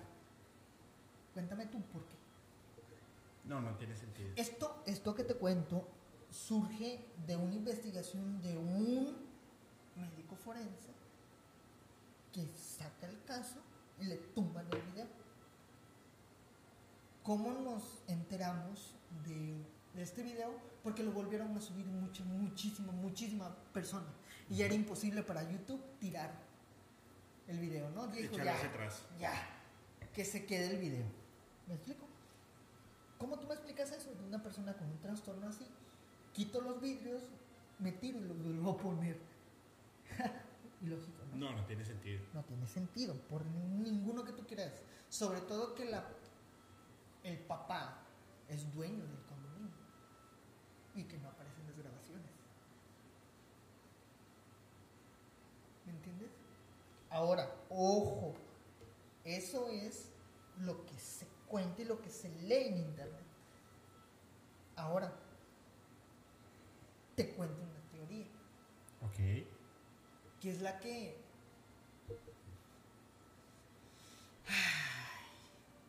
que la que es más coherencia tiene, pero que involucra a una persona de alto peso en el mundo del rap. ¿Por qué? Porque es un rapero famoso. Tal vez si no lo has escuchado tú, porque pues no todo mundo conocemos de artistas, como tú, por ejemplo, no conoces a, a, no sé, a Cartel de Santa, yo tampoco conozco a un, a un artista de tu ciudad. Richie Zambora, por ejemplo. Yo no lo conozco. Pero este artista es famoso en el medio del rap. Y hace años salió un, un manager o un promotor de eventos que traen a Cancerbero y a este rapero, ¿Y quién es? Perdón. Apache. Lo conocen como Apache. claro, lo, lo escucharon. Si lo has escuchado, Claro. no, hombre. A este tipo fue al que acusan de haber asesinado, de desvivido a Cancerbero. ¿Por qué? Las teorías que surgieron a raíz de fue porque Cancerbero le dice a Apache, vente a una gira a México, te pago 30 mil dólares. Pero Cancerbero le dio 2 mil o 3 mil Ujú. y le dice te doy el resto acabando la gira cosa que nunca pasó pero que supuestamente Cancerbero le dio a su manager a Carlos y que Carlos nunca le dio a Apache Ajá. Y culparon a Cancerbero de que porque no habían dado. a Cancerbero Claro. Apache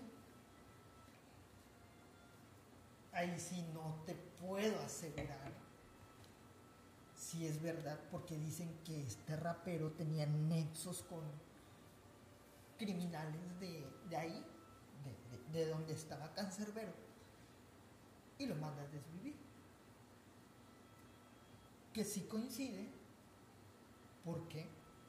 porque sí le debe dinero Cancerbero a Apache Apache le tira un beef a Cancerbero diciéndole, un beef es una canción Sí, sí. Diciéndote, peleándote contigo en vez de ca- en, en- rimas, ¿no? Que tiene, tiene relación, ¿no? Cierta relación. Hasta ahí son esos dos mitos de Cancerbero. Pero lo que todo mundo sabe es que él desvivió a Carlos, intentó desvivir a su esposa. Carlos también a dormir. Sí, Carlos a dormir. La única testigo fue su esposa. La única testigo es la esposa. Que curiosamente los niños que cumplían años no estaban en ese departamento. Justamente. Curiosamente. Casualmente, vamos a llamarla así. Vamos a leer la info. Léeme la info que te mandó Teo Rami. No ¿Te está. parece? No, es que no está.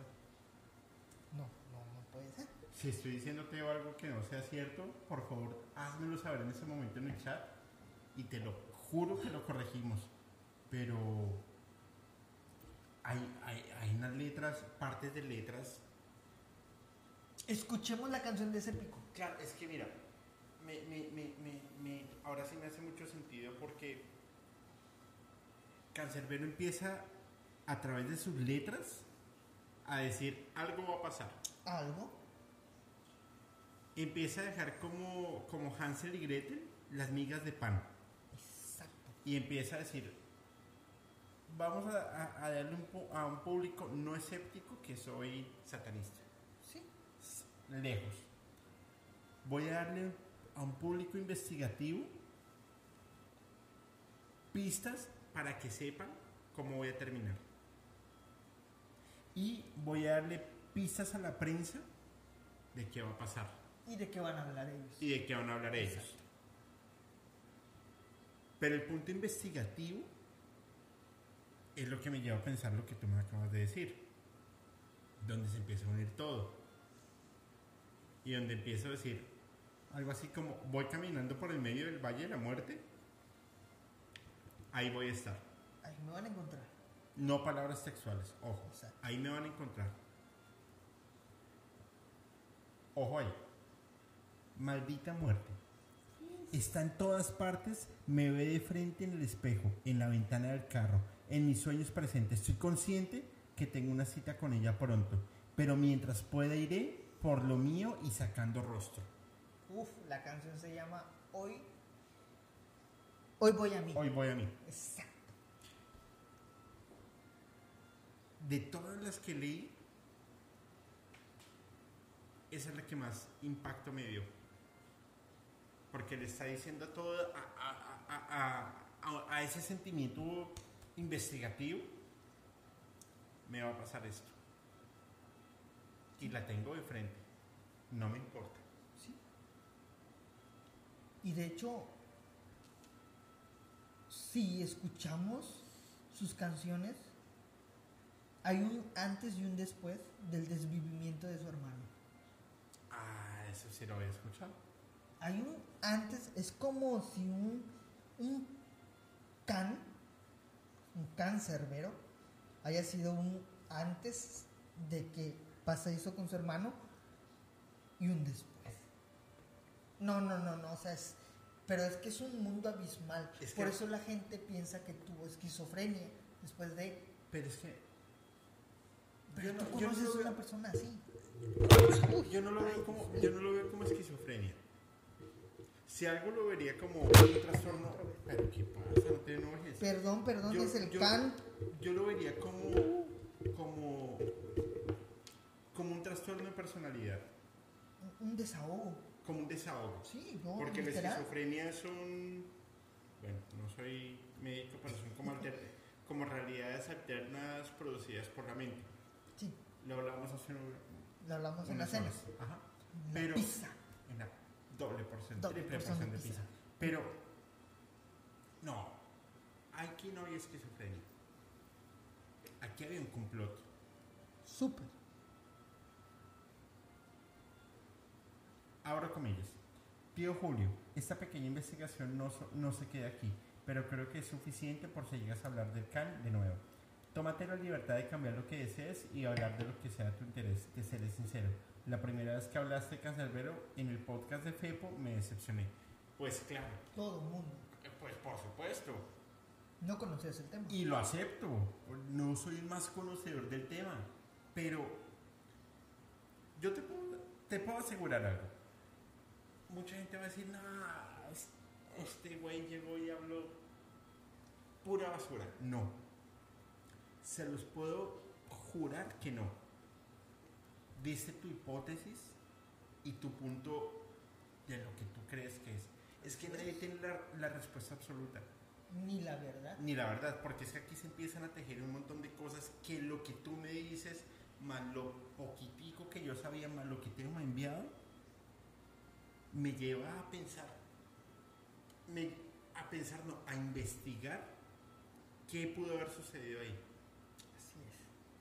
Porque ya que una persona joven, talentosa, con un montón de carrera por enfrente, le haya dado por depresión ponerse a dormir, Sí. como lo hizo Chester Bennington Uf. o como lo hizo Chris Cornell, ya para mí no No tiene sentido. no tiene sentido. Exacto. Teo, gracias. Información. Uf. Pero vamos a ir con el último punto Sí. que me, que me llama mucho la atención. A tu juicio, a tu juicio, perdóname. ¿Qué pasó con Tupac? Tupac, Tupac, Tupac. Porque en ese mismo capítulo que hablé de Cancerbero, di como, como Hansel y Gretel igual, migas de pan para que cada quien arme su, su, su propia película. Pero a ver, a él, a él a- lo desviven en un automóvil dejan herido a la persona que iba con él, que era un amigo.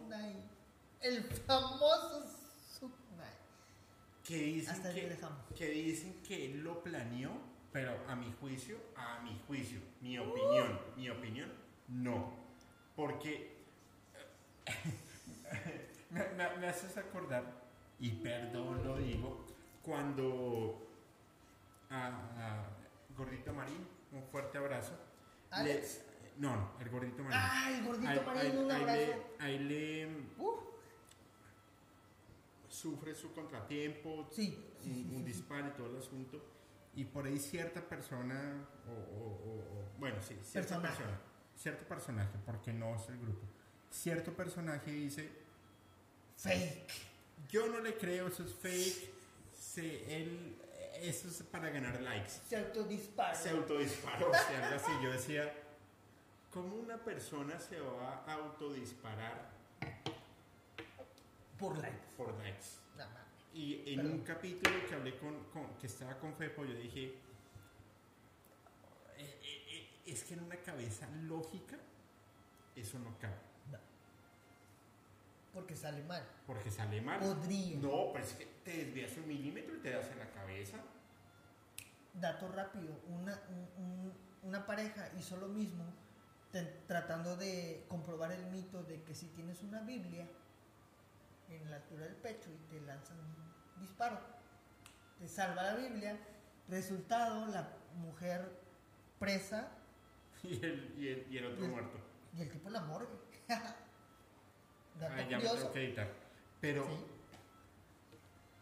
lo dijeron, sí. porque yo estaba, sabes que dijeron. Gente que sabe que O sea, yo, Lo yo- hace. yo decía,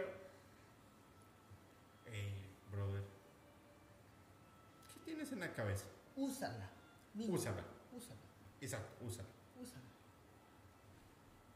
Yo no creo que el que iba al lado del Tupac haya planeado todo, porque un milímetro que te... O sea, no es un milímetro a tu distancia, es un milímetro que si yo estoy apuntando a cierto punto y me desvío un milímetro calculando a la distancia en diagonal, pueden ser metros Sí. o pueden ser centímetros. Exacto. Entonces, a mi juicio, ya tú me dirás tu opinión, no fue por ahí. Pero ahí se reunió un montón de, de- de- de hipótesis, como primero que el, eh, el manager o el dueño del, del estudio lo manda a dormir y por eso fue el primer atentado que le hacen en este ascensor. Cuando lo Así llaman al. Tupac le dicen, hey maestro, vente a Vete a grabar grabar. llega, se monta el ascensor, Y antes de que se cierre, ¡rum! lo encienden a disparos, él llega al estudio, hecho Vamos nada. a grabar. No, pues lo manda. Sí, pero- le dice, le- eh, es lo que le dijo. ¿Pero herido? Herido, le dijo. Les, di- él bajó del ascensor y le dijo, ya llegué, vamos a grabar. Y cuando lo ven, dice, ¿Qué va a grabar? ¿qué fue lo que Ta- Tupac dijo? ¿Por qué se sorprendieron al verme vivo? Claro. Ah. No, y, y después, y después le dice el, el, el del estudio, El estudio. ¿cómo? ¿Por qué estás vivo? Claro. Porque estás vivo. Ahí es donde empiezan a tejerse las sospechas. Ahora, Tupac no venía de una infancia fácil, No. de una juventud fácil, Mucho menos, solo con decirte el barrio donde él estaba. Uf, de los de- pesados. De los más pesados. Encierra mucha controversia. Al final Muchísimo. está dormido. Sí. ¿Qué pasó? Eh. Tú me cuentas que este dueño de disquera no tuvo nada que ver. Su nada. Lo, lo que yo Lo sé. que tú, lo pues, que yo lo sé. que tú sabes. Yo no estoy asegurando nada. Para nada. Y yo tampoco te voy a afirmar nada. Pero se cuentan las leyendas que él lo manda a dormir. Porque, y hay una historia, no una historia, hay un, ¿cómo se le puede llamar? Hay algo, un halo de misterio sobre eso. Que Tupac le dijo a él, yo me voy de tu disquera. Ok, y ahí fue cuando hubo Y ahí fue el que lo dijo- lo de la cadena esta de oro maciza. que le roban a que le roban a Tupac y sí. que de repente, de hecho, ¿sabes cómo te puedo afirmar este, esta, este mito?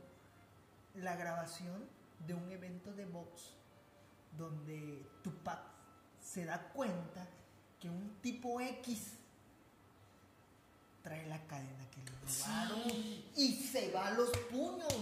Así es. ¿Y qué le dice este tipo? Supuestamente, supuestamente le dice este tipo, Subnai me mandó, toma, le prende el coco a Tupac. Porque en ese tiempo ya Tupac le dijo, me voy de tu disquera. Sí, ¿Cierto o no? sí, totalmente cierto. ¿Cierto o no? 100% cierto. Tupac le dijo, me voy de tu disquera, obviamente al ser el artista, el artista top. No lo iban a dejar ir. Aparte que no lo van a dejar ir, además que no. mira, Exacto. el dinero. Vuel- vuel- vuelvo y toco un tema que lo hemos hablado mil veces. Infinidad.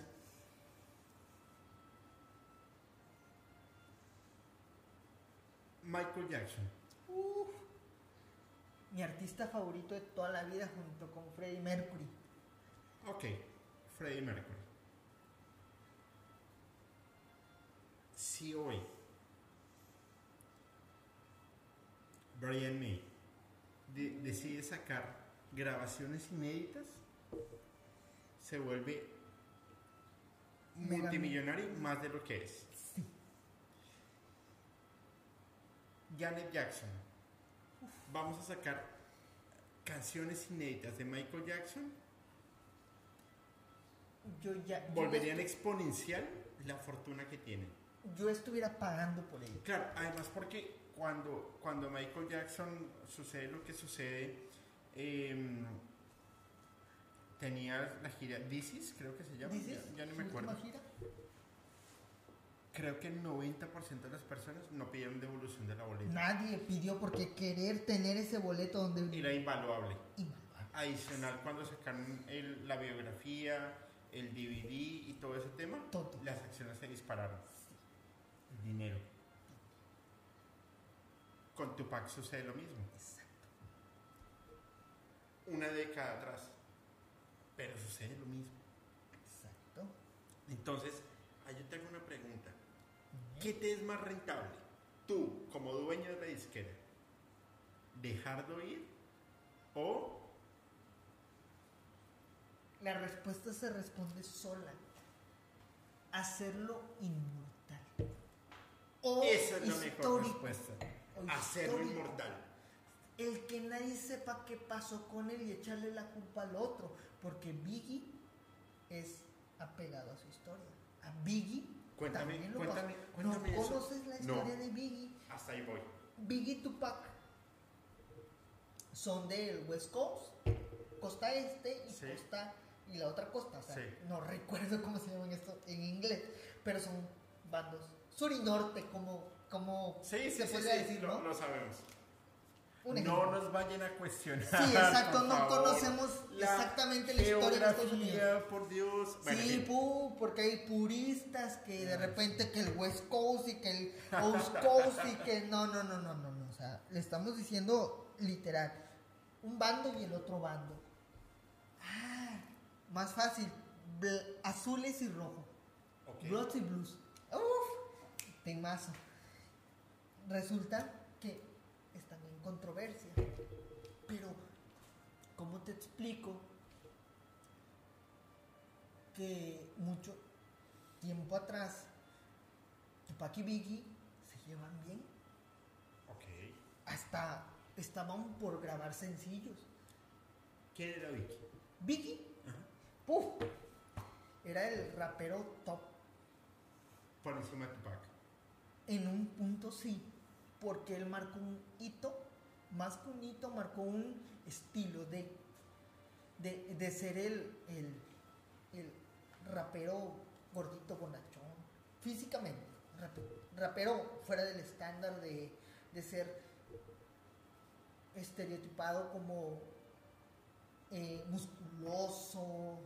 No, él era un gordito fuera de lo común que rapeaba increíble, o sea, tenía un flow, tú y yo sabemos que es, un flow, traía un flow increíble, unas letras impresionantes que impactan a Tupac. Y dicen, ¿quién es él? En resumidas cuentas, tienen una conversación, llegan a un punto donde entra alguien que no mencionaste, pero te lo voy a mencionar que se llama Puff Daddy. Ok. Era el dueño de una disquera de Biggie y que y que de repente este llega le hace la invitación para grabar la canción Tupac y Biggie. O sea los dos hitos de haz de cuenta el norte y el sur juntarse en una canción. Increíble no llegan a ese momento no sucede porque pasa el alter- altercado del elevador.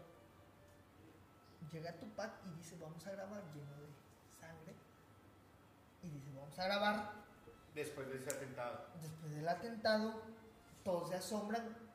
La palabra que mucha gente dice es o que, la, o que mucha gente asocia a este, a, a este hecho es eh, si no mal recuerdo es era vamos, ¿no? O sea, así como que sorprendido, pero vamos, pero no es cierto. Lo que le responde Puff Daddy, y esto es dicho por una canción, una- un beef que tuvo un artista, que si te digo el nombre te vas a quedar así, Eminem, en una canción que se llama Kamikaze, que le dedicó Claro. Eminem a mm, Machine Gun Kelly, que fue el- el güey que le dijo, tu hija está bien buenota, en Twitter le dijo a Eminem Sí, y Eminem sí, le responde y al final de la canción, eh, bueno, en una parte de la estrofa le dice, pues Daddy, ¿no te acuerdas que tú mandaste a matar a tu padre? o sea, imagínate, Eminem, un güey pesado de la música, le dice, o sea, Puff Daddy. Y le dice, ¿te acuerdas? Tú desvivido, Tupac. Pero, Uf. Que a ver, a ver. regresando a esa info, te regreso a esa info, Puff Daddy era el dueño de la disquera que iba a grabar a Tupac y a Biggie. Y que Eminem te diga, Puff Daddy, ¿no te acuerdas que tú, mataste tú mandaste a Pero- matar a Eminem? Es que Eminem. A ver.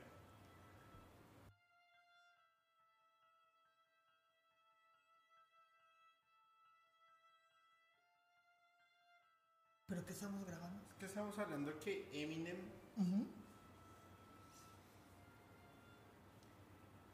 En el es tan importante como lo fue 50 Cent Sí, en su, en su momento. así es. Kenny West.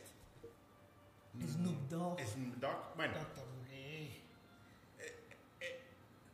Snoop Dogg va, va, va como por temporadas porque creo que lo hablé en, en algún momento con Fepo.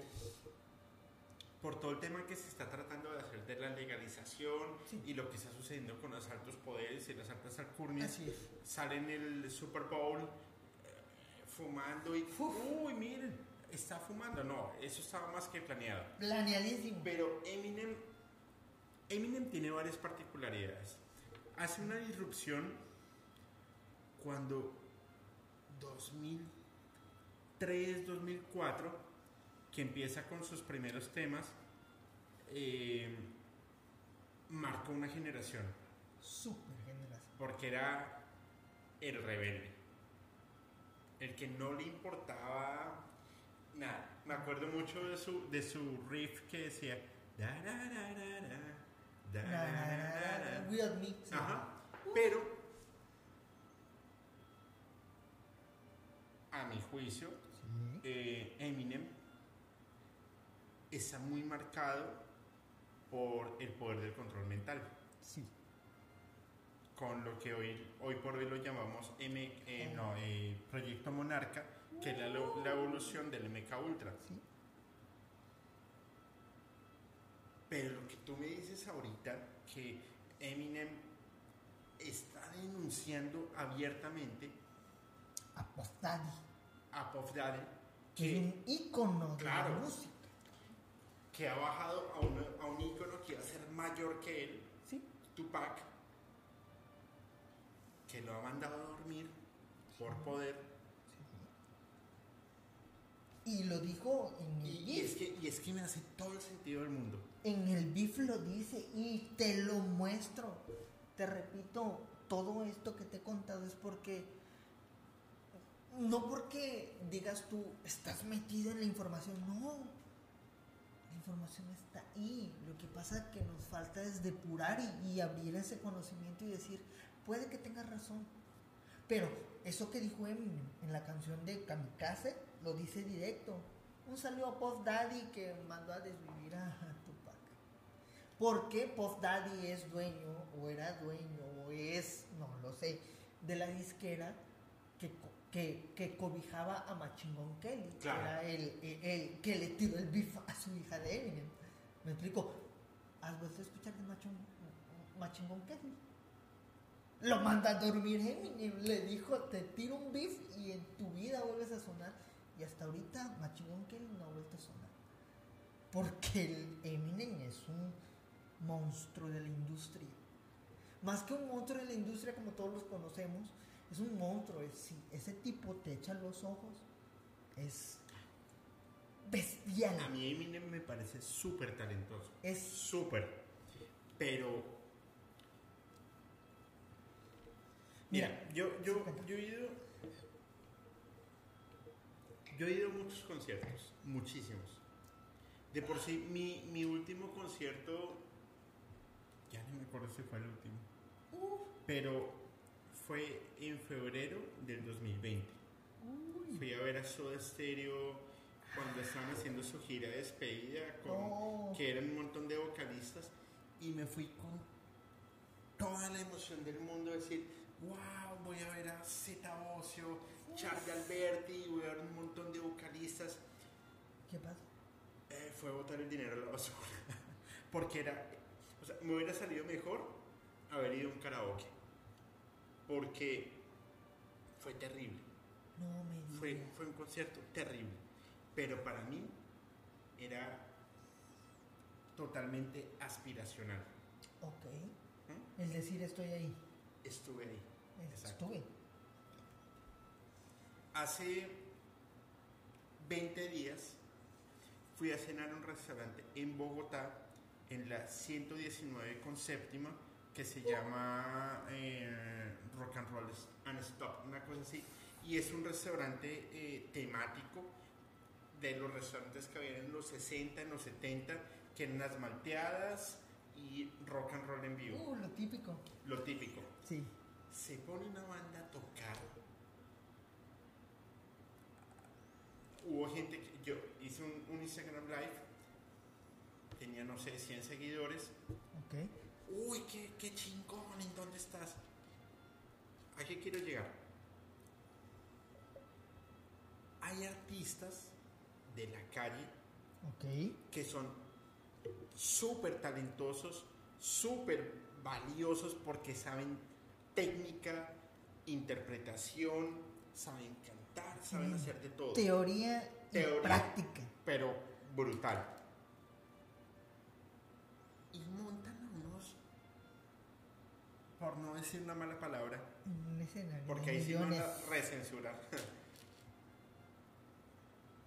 como, como lo dijo alguien, el autotune es el aparato del diablo porque le da voz a quien no tiene voz. No me digas. Sí. Imagínate el choque de poderes de una persona que tiene tanto talento, a mi juicio, como lo es Eminem, como lo fue Tupac, porque a pesar de todo tenía mucho talento, Demasiado. y otros que por querer más y más y más poder no les importa pasar por encima de la vida de alguien, callarlo para tener tu propio camino. Sí. Y de hecho, por ejemplo, eh, en, en ese tema hay otro rapero famosísimo. No voy a mencionar su nombre porque si lo menciono te van a censurar 10 veces más peor que el pizza. ¿El doble Eh, pizza? eh, Pizza doble porción. Pero lo puedes investigar porque ese rapero estaba, estaba donando su dinero a una investigación de un tipo que hacía lo mismo que Pachita, pero en Estados Unidos. Ahí te lo dejo. no te voy a decir el nombre, te lo voy a mandar por texto porque es un rapero súper famoso.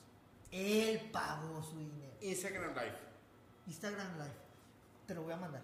Porque, literal, como Jacobo Grimberg, él dijo, todos son falsos menos este güey. Así. Este tipo lo desviven a, ya sabes, a una ráfaga. Impresionante, pero cierto este tipo estaba buscando, este, este, este, este rapero estaba en la medicina homeopática. Homeopática.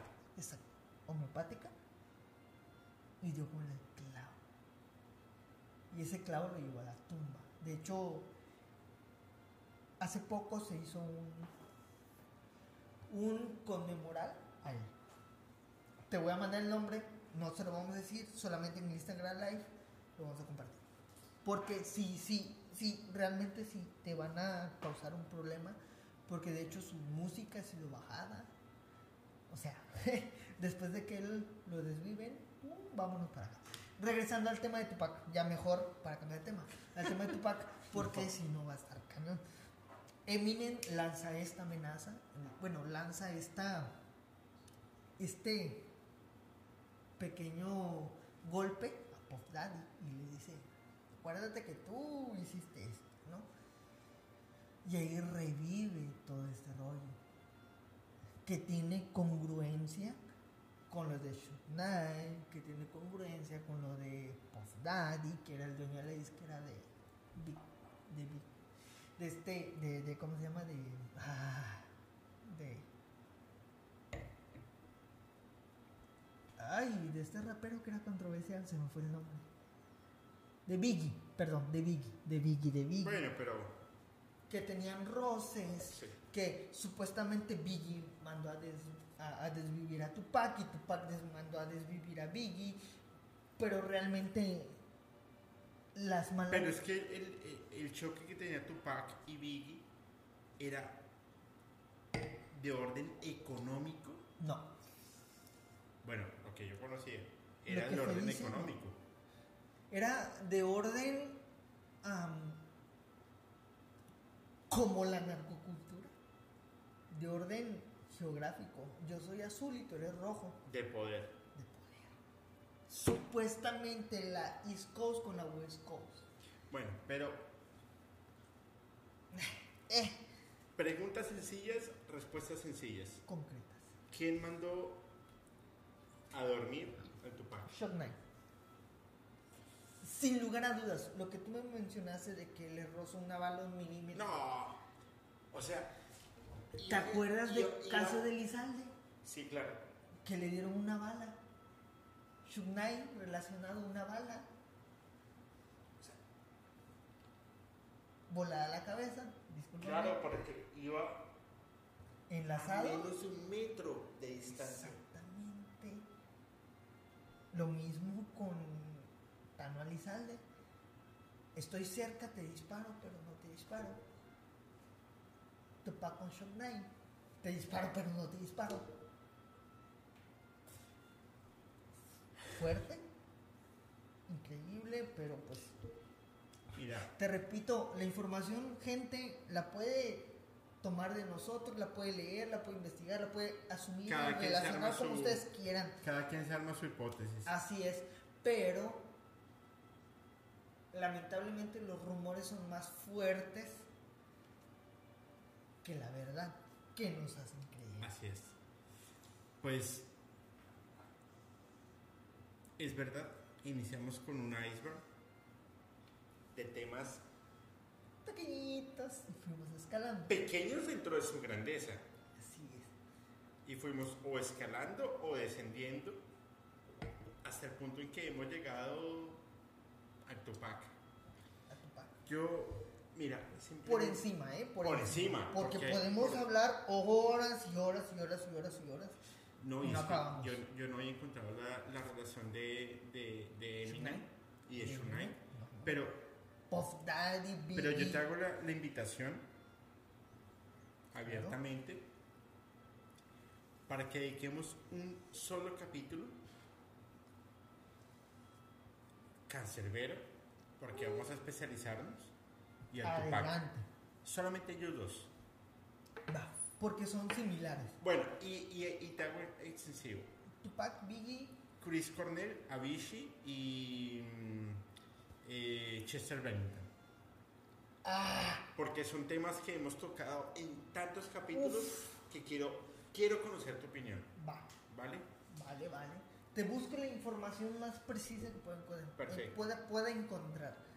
Perfecto, pues mira, Eric, infinitas gracias te doy porque, eh, primero porque se has sacado, porque has aceptado la invitación, gracias. porque sé que tienes una agenda también bastante ocupada. Uf, porque me has ayudado a hacer un poco de catarsis hoy en este día tan, tan difícil. Eh, no, creo- para nada. Y de creo- verdad, Creo que cuando abrí la puerta de mi casa me viste en un semblante, sí, hoy estoy en un semblante un poco más tranquilo en ese momento. no. Eh, En serio, mi amigo, muchas gracias. Siempre Para tu nada. casa, siempre tu podcast, Gracias. lo que requieras. Eh, a toda la comunidad de Musicalmente Paranormal, cada quien se va a armar su propia hipótesis. Así es. Quieren dejarnos sus comentarios, súper bienvenidos todos. Quieren que armemos un debate, pues lo armamos, Lo armamos sin problema. por supuesto. Pero todo con el debido respeto que se merece Eric, que merezco yo y que merece toda la comunidad. Así es. Eh, este es el noveno capítulo, el más largo. ¿Por qué? Me toca siempre lo más largo. Igual Fepo me dijo lo mismo. Bueno, no, no sé a qué te refieres, no me importa. no me importa. No vamos a entrar en No vamos a detalles. entrar en detalles, pero es el capítulo más largo que he tenido en esos primeros nueve capítulos. 5000 suscriptores, gracias comunidad. Gracias Vamos por a más. todos. ¿Qué quieres decirle? A ver, primero que nada les- me encantaría decirles con todo respeto que a la gente que comenta, que me ha contado el, el tío, el tío Julio, porque así lo conocemos, así lo conocí yo, al tío Julio. Y me, y me preguntan, oye, ¿y por qué te dicen tío Julio? A hoy no sé. No, nadie No, sabe. Mentira, sí sé. Un di- el primer el podcast. capítulo dice Felipe, de ahora en adelante eres el tío, El tío Julio. Julio. Y ahora todo el mundo me dice tío Todo el Julio. mundo dice Julio. De hecho, yo también por eso te digo el tío Julio. Pero es por, yo creo que es por respeto por el nivel de contenido y el nivel de sabiduría que tiene. No, muchas gracias. No, no, no, no, es que de, de veras, Solo vi, sé que nada sé. yo, so- yo vi tu primer capítulo sin fan y la gente me va a entender sin fan de, de, de, de desmayarte. Luego te cuento después de esto por qué desmayarte. En el, en el afán de desmayarte, de verdad tienes un conocimiento bárbaro Gracias. pero bárbaro, bárbaro de estos temas.